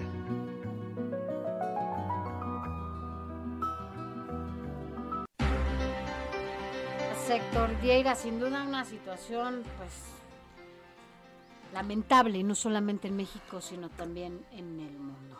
Y sobre todo cuando México es actualmente el segundo país con mayor nivel de pobreza de América Latina. Esto según datos de la Comisión Económica para América Latina y el Caribe. No obstante, hay algunas variantes que podrían influenciar el dato, por ejemplo, que la medición de la pobreza en territorio mexicano no ha sido actualizada, es decir, la comparación está hecha con datos de 2020. Así es, y para hablar de este tema, agradecemos que ya esté con nosotros en la línea telefónica al doctor José Nabor Cruz, quien es secretario ejecutivo de Coneval, porque bueno, pues la situación no es nada, pues ni siquiera nos permite ver alguna luz que nos ayude a resolver esta parte como país en donde se estén generando algunas acciones, ¿no? Para, para terminar con, con la pobreza que se vive y que se ha agudizado, sobre todo después de la pandemia. Doctor, muy buenos días. Muy buenos días, un gusto platicar nuevamente con ustedes. Buenos días, doctor. Eh, pues parece que crece la pobreza en México en los últimos años y bueno, pues todavía incluso un poco alentados por la pandemia, podría ser una situación más complicada. Efectivamente, de acuerdo a las cifras de Coneval, que desde 2008 de manera consistente cada dos años hemos dado cuenta de la el número y el porcentaje de mexicanos, mexicanas en situación de pobreza para nuestro país, pues siempre ha rondado desafortunadamente en más de un 40% de la población. El último dato que hemos publicado el pasado 5 de agosto justamente corresponde al comparativo 2018-2020. En 2018 eh, los niveles de pobreza en nuestro país alcanzaron el 41.9% de la población y el último dato más reciente, esto a partir del análisis de la encuesta nacional ingreso-gasto de los hogares que levantó el INEGI entre agosto y noviembre del año pasado, pues la cifra se ubica en 43.9% de la población en situación de pobreza, es decir, un incremento de dos puntos porcentuales entre 2018 y 2020. Si lo vemos un poco más desagregado, eh, encontramos que personas en situación de pobreza extrema, eh, el dato en porcentaje es el 8.5% de la población y en pobreza moderada el 35.4% de la población para, insisto, datos 2020. Doctor, doctor y, y bueno, eh, evidentemente sí la pandemia ha tenido mucho que ver en este crecimiento de la pobreza en nuestro país. Sin embargo, eh, ¿cómo considera o considera más bien que estos programas eh, sociales en donde lo único que hacen es dar ¿no? estos, estos recursos de manera eh, directa, contribuyen un poco o la verdad es que ni siquiera han ayudado a que se mejore la situación de las personas que viven en esta situación? Claro, de acuerdo a nuestra metodología, medimos la pobreza de manera multidimensional a partir de seis carencias, salud, educación, características de la vivienda, alimentación, seguridad social. Hay, más allá de la carencia de servicios de salud, eh, que sí tuvo un incremento, pero esto derivado del, de la transición del Seguro Popular al INSABI. En el resto de las carencias de alguna manera se contuvieron o hubo alguna reducción inclusive en tres de estas. Donde sí vemos y visualizamos mucho la afectación derivada de la pandemia fue en el tema de los ingresos y sobre todo en aquellas entidades del país que tuvieron desafortunadamente una contracción económica muy fuerte, como es el caso de Quintana Roo y Baja California Sur. Quintana Roo tuvo un incremento de 17 puntos porcentuales en su población en situación de pobreza, pasó de tener un 33% de su población en 2018 en situación de pobreza a casi un 50% en 2020. Ahora bien, en cuanto al planteamiento, eh, lo que podemos analizar, al menos en esta coyuntura, en esta, en este bienio de 2018-2020, y, de acuerdo a un ejercicio que, que de igual manera publicó con el mismo 5 de agosto, es que si retiramos los ingresos que reportan las personas de los programas sociales de los tres niveles del gobierno, los niveles de pobreza no hubieran sido del 43.9, sino del 45.9% de la población. Es decir, se hubiera incrementado otros dos puntos porcentuales. En número de millones de personas se hubiera hubiéramos reportado un poco más de 6 millones de nuevos pobres. Evidentemente, en este contexto muy específico, lo que podríamos plantear es que los programas sociales, reitero, de los tres niveles de gobierno, pues sirvieron como una contención de que derivado de la propia pandemia no hubiera habido un mayor incremento en los niveles de pobreza en el país.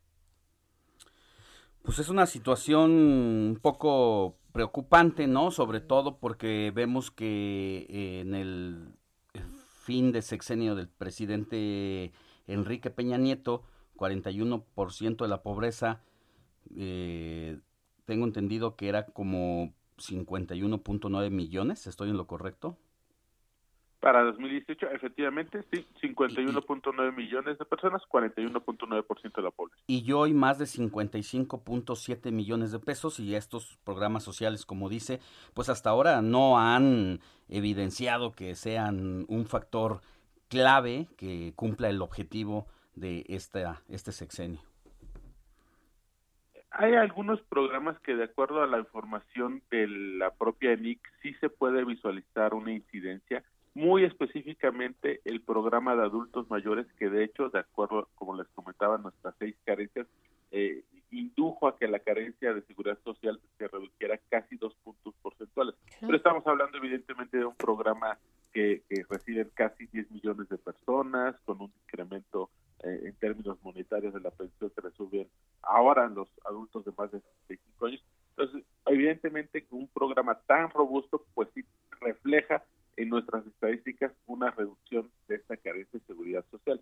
Habrá algunos otros que evidentemente eh, recordar que de acuerdo al presupuesto federal hay un poco más de 120 programas federales sociales del ámbito social que tienen evidentemente diferentes presupuestos, diferentes eh, coberturas de incidencia, pero también recordar que hay muchos programas sociales del ámbito estatal y municipal.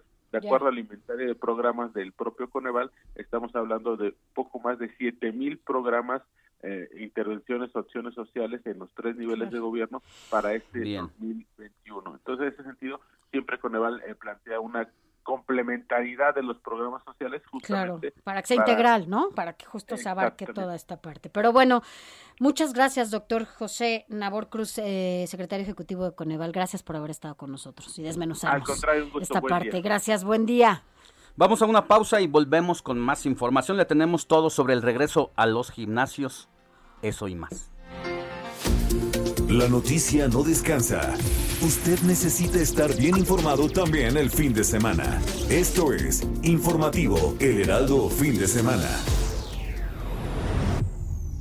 Heraldo Radio. Informativo Heraldo Fin de Semana. Regresamos.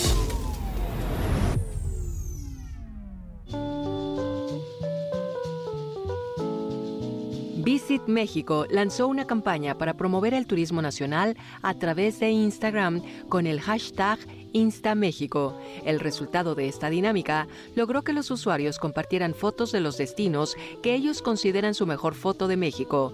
Los likes y un jurado determinaron al sitio ganador al desierto Samalayuca, ubicado en el estado de Chihuahua.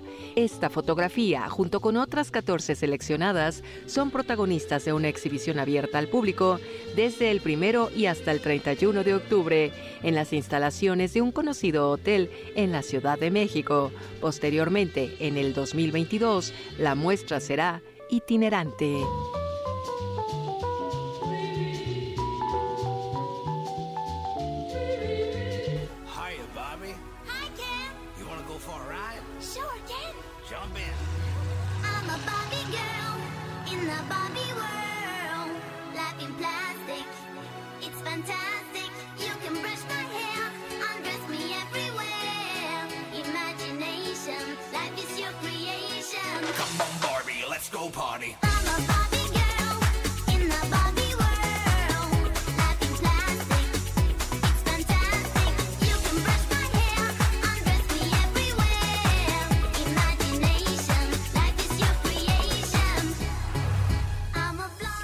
Bueno, ya estamos en nuestra última efeméride musical. Y bueno, pues ya lo escucho, estamos escuchando Barbie Girl. Porque, bueno, pues fue uno de los más grandes éxitos, seguramente usted que me escuche, además que es contemporáneo, ¿verdad? Seguramente si nos escucha algún joven, pues va a decir, ¿qué es eso? Pero bueno, esto eh, fue uno de los grandes éxitos de la música dance, pero en la época de los 90, allá en esa, en esa década.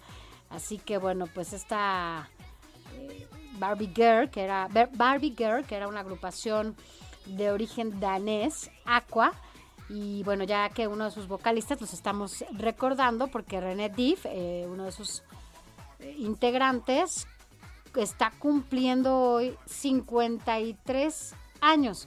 Y Barbie Girl se lanzó en 1997, o sea, ya casi pegadito a los 2000, así que ya, sí, tampoco es como tan, tan, tan, tan lejano. Lo que pasa es que, bueno, pues ya cuando hablamos de los 2000 parece que ya estamos hablando en otro idioma, pero pues sí, nos tocó vivir cerca esta, este cambio de siglo.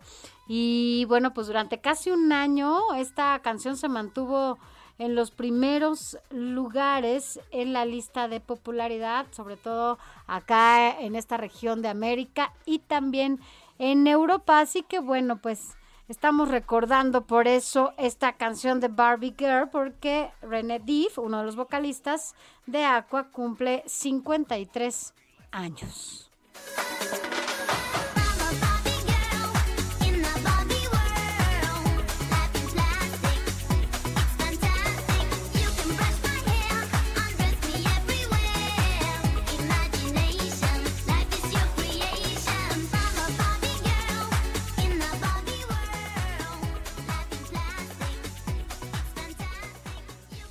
9 de la mañana con 33 minutos hora del centro de la República. Mire, luego de que casi 2.500 gimnasios cerraron en la pandemia a causa pues de la falta de apoyos, de que tuvieron que cerrar al sí al 100%, ni siquiera como los restaurantes que después de Se presión de presionar a las autoridades y de que pudieron ser abiertos con un foro mínimo y luego en una segunda etapa ganar espacio a las afueras de los En las restaurantes. banquetas y en la calle. Fíjate, te oigo, Alex, y pienso, cuando dices 2.500 gimnasios, o sea, inmediatamente se me viene a la mente la cantidad de por lo menos 2.500 familias que se quedaron sin estos ingresos, en donde repercute por lo menos en dos, vamos a darle dos, tres miembros, ¿no? Por, por familia.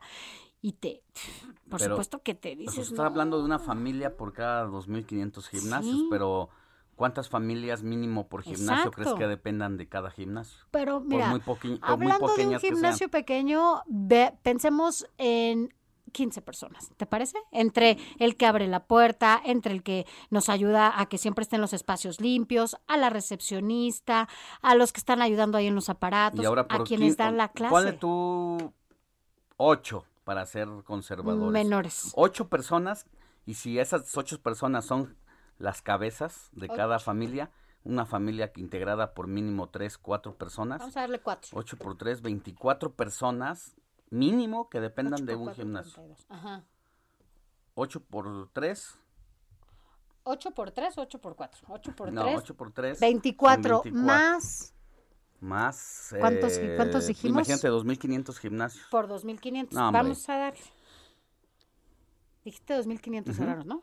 O sea, ¿cuántos van a cerrar? Fíjate, estamos hablando de en, en esta proporción Pero muy pequeña, conservadora. Muy, muy. Hablando de que en cada gimnasio que estás mencionando trabajaban ocho personas. Imagínese, 60 mil familias. O sea, la verdad es que ha sido complicado y por eso es que yo sí conozco casos de, de gimnasios grandes de una cadena importante que tienen problemas con quienes les rentaron porque durante más de año y medio no les pagaron renta. Ah, yo también conozco un caso muy cercano de una persona que rentaba estos lugares y no le han podido pagar la renta y se escudan obviamente en el tema de...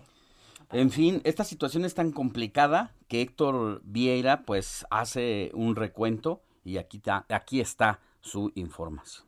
Músculo, músculo, puro músculo, es A consecuencia de la pandemia de coronavirus iniciada en 2020, los clubes deportivos y gimnasios han sido de los establecimientos más afectados, lo que ha derivado en cierres totales, mientras que en otros han sido afectados con pérdidas millonarias debido a la caída en el número de clientes y por ente de ingresos. De acuerdo con cifras de la Asociación Mexicana de Gimnasios y Clubes, de 12.300 establecimientos que había en 2019, ahora solo quedan poco más de 8.000. Al respecto, la Asociación Mexicana de Gimnasios y Clubes señaló que a pesar de la recuperación iniciada en los últimos meses, este proceso se verá reflejado en su totalidad hasta 2022, lo que se suma a los cambios en los semáforos epidemiológicos en los estados del país, proceso de lo que dependerá un incremento en los aforos permitidos para estos establecimientos. Pese a los mitos que han surgido sobre el riesgo de contagio en los gimnasios, líderes del ramo han destacado que este es mucho menor en comparación con otro tipo de lugares, gracias a la implementación de los protocolos sanitarios y de higiene, por lo que esperan que los clientes se sigan incrementando. Informó para el Heraldo Radio Héctor Vieira. Pues así como no, la verdad es que sí ha sido un duro golpe para muchas, para muchos sectores, pero sin duda para, para el tema de los gimnasios aún más. Y por eso agradecemos que esté con nosotros a Rodrigo Chávez, quien es presidente de la Asociación Mexicana de Gimnasios y Clubes, porque Rodrigo les ha pegado y ya son más cada día. No tenemos todavía como la certeza de que ya se haya terminado esta crisis en, en los gimnasios. Al contrario, pues todavía faltan algunos por definir si siguen abiertos o cerrados, ¿verdad? Buenos días, Rodrigo Chávez. Gracias, buenos días. Sí, efectivamente, pues no, la crisis para nosotros continúa y continúa de una manera muy importante. Eh, lo decían muy bien ustedes en su recuento, solo en la zona metropolitana pues son casi 75 mil familias que han perdido su empleo. Y el, y el gran problema en este momento ya ni siquiera son los aforos, es más, no son ni siquiera las personas, las personas que quieren regresar. Ahora son la- los que no ha habido ajustes a los protocolos sanitarios. Y les voy a dar un pequeño ejemplo. Tú vas a un bar, vas a un restaurante, usas tu cubreboca, te sientas en tu mesa y te lo quitas. En un bar, bailas, te quitas tu cubreboca. Pero en un, en un gimnasio tienes que usar cubreboca todo el tiempo, lo cual no hace sentido, porque lo deberías de usar para llegar a la caminadora y te lo quitas. Y después te lo vuelves a poner. Esos pequeños ajustes son los que nos ha costado muchísimo trabajo y otro factor muy grande, pues el cierre de las oficinas por tanto tiempo hizo que los gimnasios en las zonas de oficinas pues tuvieran que cerrar. Sí, porque muchas personas eh, les interesaba ir al gimnasio, ya sea antes de llegar al trabajo, después de salir del trabajo y mientras estaba el tráfico pasar a echarse pues una buena rutina de ejercicios y ya que bajara el tráfico pues irse a sus casas o porque simplemente es la hora en Sí, que claro. pueden. Muchos de ellos incluso hasta en horas intermedias como a la hora de la comida, sobre todo los que trabajaban en la Que les burocracia. quedaba cerca, ¿no? Pero esta situación es, es complicada y bueno, aquí hacíamos unos recuentos más o menos conservadores, pero ya veo que la cifra es mucho mayor y que a pesar de que se ha declarado el semáforo verde, esto no es garantía para que ustedes ya se recuperen en lo inmediato. No, nosotros estamos, eh, en el caso de la Ciudad de México, mm, por, por ahí de un 73, 63, 64% de los ingresos que teníamos antes. Y estoy hablando en las zonas en donde son zonas residenciales. En las zonas, como lo decían ustedes su recuento, en las zonas comerciales o de oficinas, de plano hemos tenido que cerrar porque no podemos pagar la renta porque no tenemos ingresos. Es, muy crítica la situación y somos una, una solución para la salud, somos salud No hay una, no hay como esta parte en donde se lleguen a buenos acuerdos entre arrendatarios, entre todas estas personas que de alguna manera pues también viven, ¿no? De la renta de los gimnasios y demás. Yo, ahora que lo decía Alex, yo era de esas personas que para llegar temprano a la oficina, pues eh, siempre iba a un gimnasio cercano, ¿no? Entonces llegaba yo al gimnasio a las seis y media, siete de la mañana, pero yo sabía que a una cuadra estaba mi oficina y podía llegar. Hoy las cosas son distintas, ¿no? Muy distintas. Eh, sí hemos tenido algunos arrendatarios que son bastante flexibles y han entendido y estamos buscando lograr con ellos modelos que estén relacionados a la renta con los ingresos, de manera en que participemos juntos y ayuden al sector, porque si no, nuestro sector, pues antes teníamos una penetración de mercado del 3% tristemente en, en México, es decir, que solo el 3 de cada 100 personas tiene ejercicio. Ahora con pandemia y con las medidas que hemos tenido eh, de nuestros gobiernos, pues estamos cerca del 1.5. Imagínate el tamaño de- del golpe que tiene la industria. ¿Cuánto tienen ustedes que nacieron como Asociación Mexicana de Gimnasios? Cumpliremos dos años el próximo marzo y, y nuestra primera función fue justamente abrir gimnasios. Sí, y Abrieron justo, y no, y justo lo, lo preguntaba porque más o menos lo tenían en el radar y era que ustedes prácticamente nacen con la pandemia en la en, en la temporada de vacas flacas y de pues una situación al aire de que no saber qué iba a pasar. Es correcto, y nos tuvimos que unir para poder tratar de eh, mediar ante las autoridades porque había mucho, existe todavía mucho, lo dijeron ustedes, desconocimiento de cómo manejar. Es increíble que después de año y medio, casi dos años de pandemia, no vayamos ajustando los protocolos en función a lo que vamos necesitando. Eh, voy a usar números de la Ciudad de México. La vacunación es cerca del 90% para adultos de 18 años, al menos con una dosis. Pues no existe ninguna necesidad para seguir obligando a los gimnasios a utilizar un cubrebocas mientras estoy arriba de una caminadora. Tenemos que, que flexibilizar y modernizarnos. Eso es lo que estamos buscando. Pensando en esto que, que, que dice, bueno, en esta flexibilidad que, que podría haber por parte de las autoridades, me viene a la mente esta situación de los restauranteros y los espacios públicos que utilizaron para poder seguir atendiendo a la gente en espacios abiertos.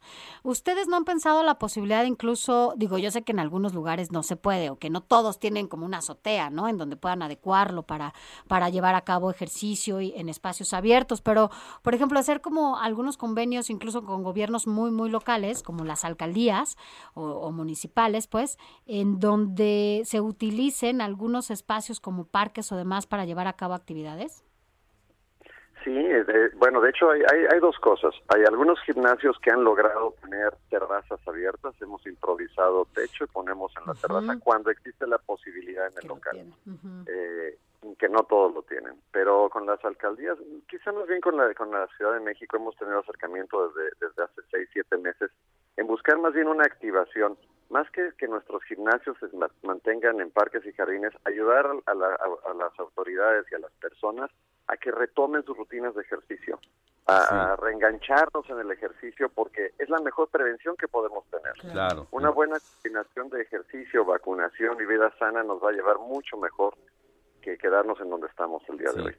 Estamos platicando con Rodrigo Chávez, él es presidente de la Asociación Mexicana de Gimnasios y Clubes aquí en el país y sobre todo preguntarle ya con números específicos, un poco para tenerlo ya más claro y no estar eh, suponiendo nosotros que ya sabemos que es muy complicado, pero tenerlo muy preciso. Ustedes cuando inician esta asociación, ¿cuántos gimnasios antes de la pandemia tienen registrados? Aproximadamente 12.500 gimnasios en el país. ¿Cuántos de la a, a un mes y cuántos llevamos un mes? Ocho, un año, ocho meses. ¿Cuántos gimnasios quedan? Estamos hablando de 8.100, 8.200 gimnasios. Es decir, muy fuerte a la industria. Casi podamos decir que tronaron cerca de cuatro mil gimnasios. Sí. Que ya sí, no 4,000 pasaron a, a mejor vida en la post eh, o, o en, la, en la tercera ola de la pandemia. Es casi una tercera parte del total. ¿Y cuántas familias entonces creen ustedes que tienen, pues, eh, que, se, que se quedaron?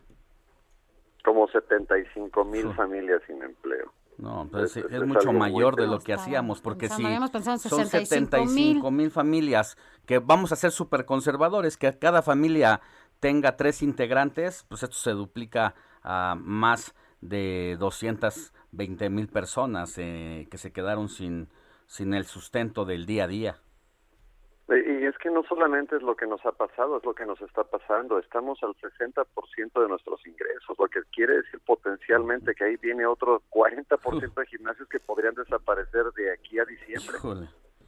Ahora, que- hay varias cosas que son todavía obstáculos para ustedes. Una es lo que son las medidas de Sanitarias. sanidad internas que no han sido como eh, parejas por parte de la autoridad sanitaria o de los gobiernos. Esa es una. La segunda es que al haberse perdido empleos, no solamente en este sector, sino en los demás, deja de ser prioridad esta situación, aunque es necesaria para la salud.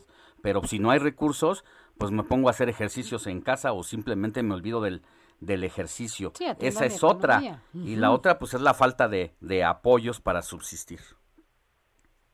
Sí, quizá nosotros eh, los apoyos creemos que es algo más complicado de lograr, pero sí creemos que sería mucho más sencillo si solamente reajustamos las medidas que tenemos el día de hoy. No puedo concebir yo que podamos estar en un antro bailando sin cubreboca, que Ya. es un lugar cerrado. Y también en es un lugar gimnasio, cerrado, En una exacto. caminadora.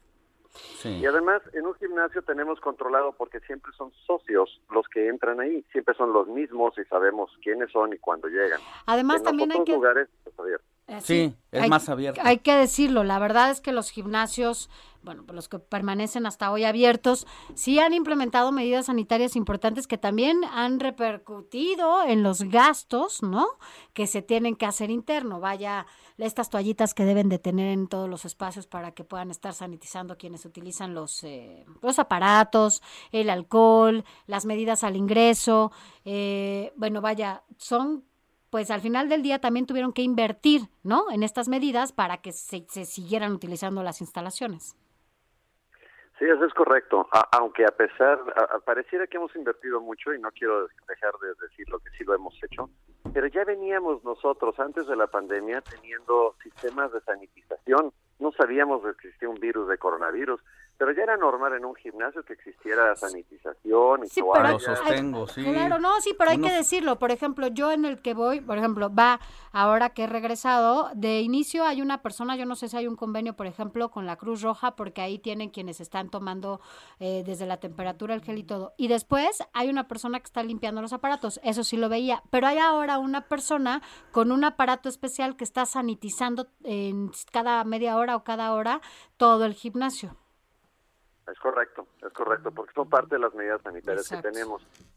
Sí, nos han incrementado los costos, tenemos que tener eh, algunos otros insumos que antes no teníamos. Entonces, hay, hay que buscar una solución, hay que buscar una solución, no quiero decir flexibilizando, sino más bien ajustando los protocolos sanitarios a nuestra realidad del día de hoy. Ya tenemos año y medio de conocer un coronavirus, tenemos una población mayormente vacunada al menos con una dosis, por lo tanto, hay que ajustar. Pues ojalá estemos platicando más adelante de nueva cuenta Rodrigo Chávez, presidente de la Asociación Mexicana de Gimnasios y Clubes, eh, sobre, pues ahora que eh, se impone el semáforo verde a partir de este lunes, que eso de alguna manera eh, aliente a las personas, a quienes venían tomando esta práctica y los que hemos subido de peso también en esta pandemia, pues a retomar los hábitos del ejercicio porque nos va a ayudar a estar bien.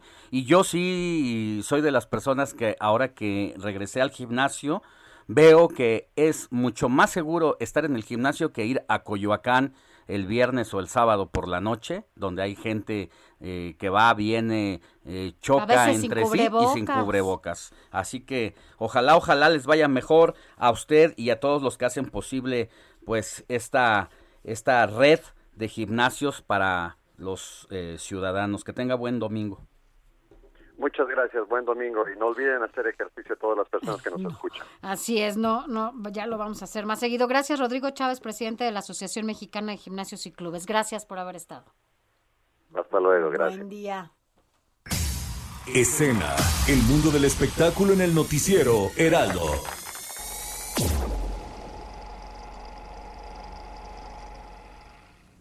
La Malinche, o más bien Malintzin, hermosa, espléndida montaña, 4.150 metros sobre el nivel del mar, volcán muerto, rodeado de tierra seca, erosionada, vecina de los grandes volcanes, el Popocatépetl, el Iztaccíhuatl, el Citlaltépetl o Pico de Orizaba. Malintzin en náhuatl es la nueva Pues ahí está mi querida Nayeli Ramírez, editora de la sección escena. No te puedes quejar de la presentación que se te hace aquí, ¿eh? Qué bonito, qué bonito. Qué triste. Nada más porque no vienes Exacto. a cabina si no tendrías una alfombra roja. Exacto. Qué triste noticia, pero qué buena entrada. Qué buena entrada. Alex Sofi, buenos días. Y qué triste noticia este, tuvimos desde ayer en la noche. Y pues eh, que Felipe Casals, este Ah, eh, cineasta, director, guionista, hasta productor fue, murió a los 84 años, desgraciadamente. Eh, no hay como detalles de, de la causa de su de su muerte, pero bueno, pues ya eso es lo de menos. La verdad es que nos quedamos con todo el legado que él dejó.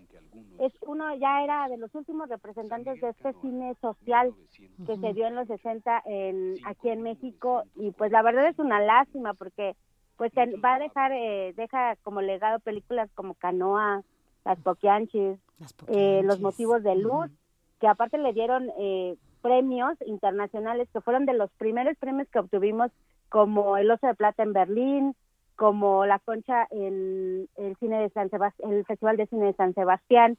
Entonces, la verdad es que es una pérdida irreparable que tuvimos en, la industria del cine.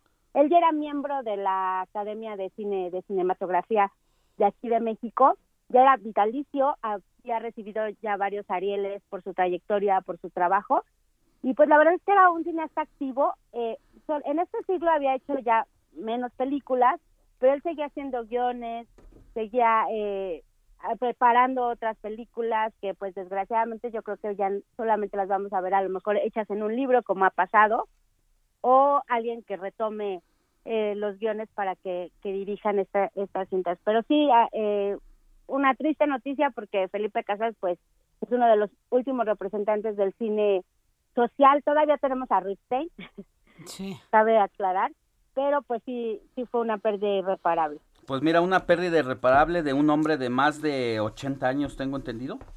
84. 84 años que, bueno, ya la verdad es que ya hizo lo que lo que muy pocos eh, ha dejado uh, pues una un, un legado importante antes de él y después de él la cinematografía en el país cambió y será un hombre inmortal de aquí en, en adelante y vale la pena ahora rendirle homenaje viendo algunas de sus películas, entender el momento en el que las hizo para saber que siempre fue un hombre adelantado a sus tiempos. Sí, y por ejemplo, ya ahorita algunas eh, plataformas como Amazon Prime tiene eh, Canoa, entonces vale la pena pues regresarnos a ver esta esta película que por cierto esta película fue la que ganó el Oso de Plata en Berlín en 1976. Aparte fue ovacionada eh, cinco minutos en la sala después de verla y pues es, Pues eso ya era un gran logro porque Claro. en ese tiempo las comunicaciones y la tecnología no estaban como están ahorita y pues eh, la- las películas tardaban mucho en que se dieran a conocer en el mundo. Claro, no tenemos la, siquiera. la, la digitalización, ¿no? De todo que ahora es más fácil dado a conocer. Pero bueno, Nayeli, ojalá un día te escapes por acá y podamos platicar más tranquilos ya aquí me- con un cafecito. Cuando quieras Madrugo venirte aquí. Y me lanzo. Va que va. Gracias, Naye. Abrazo. Gracias, Sofía, Alex. Que estén muy bien. Mi querida Sofi García, Ya, Alex Sánchez, nos vemos. Vámonos a desayunar. lo vámonos que- a comer tacos. Nos vemos la otra semana. Hasta pronto. Linda semana. Heraldo Media Group presentó Informativo El Heraldo Fin de Semana con Sofía García y Alejandro Sánchez a través de El Heraldo Radio. con la H que sí suena y ahora también se escucha.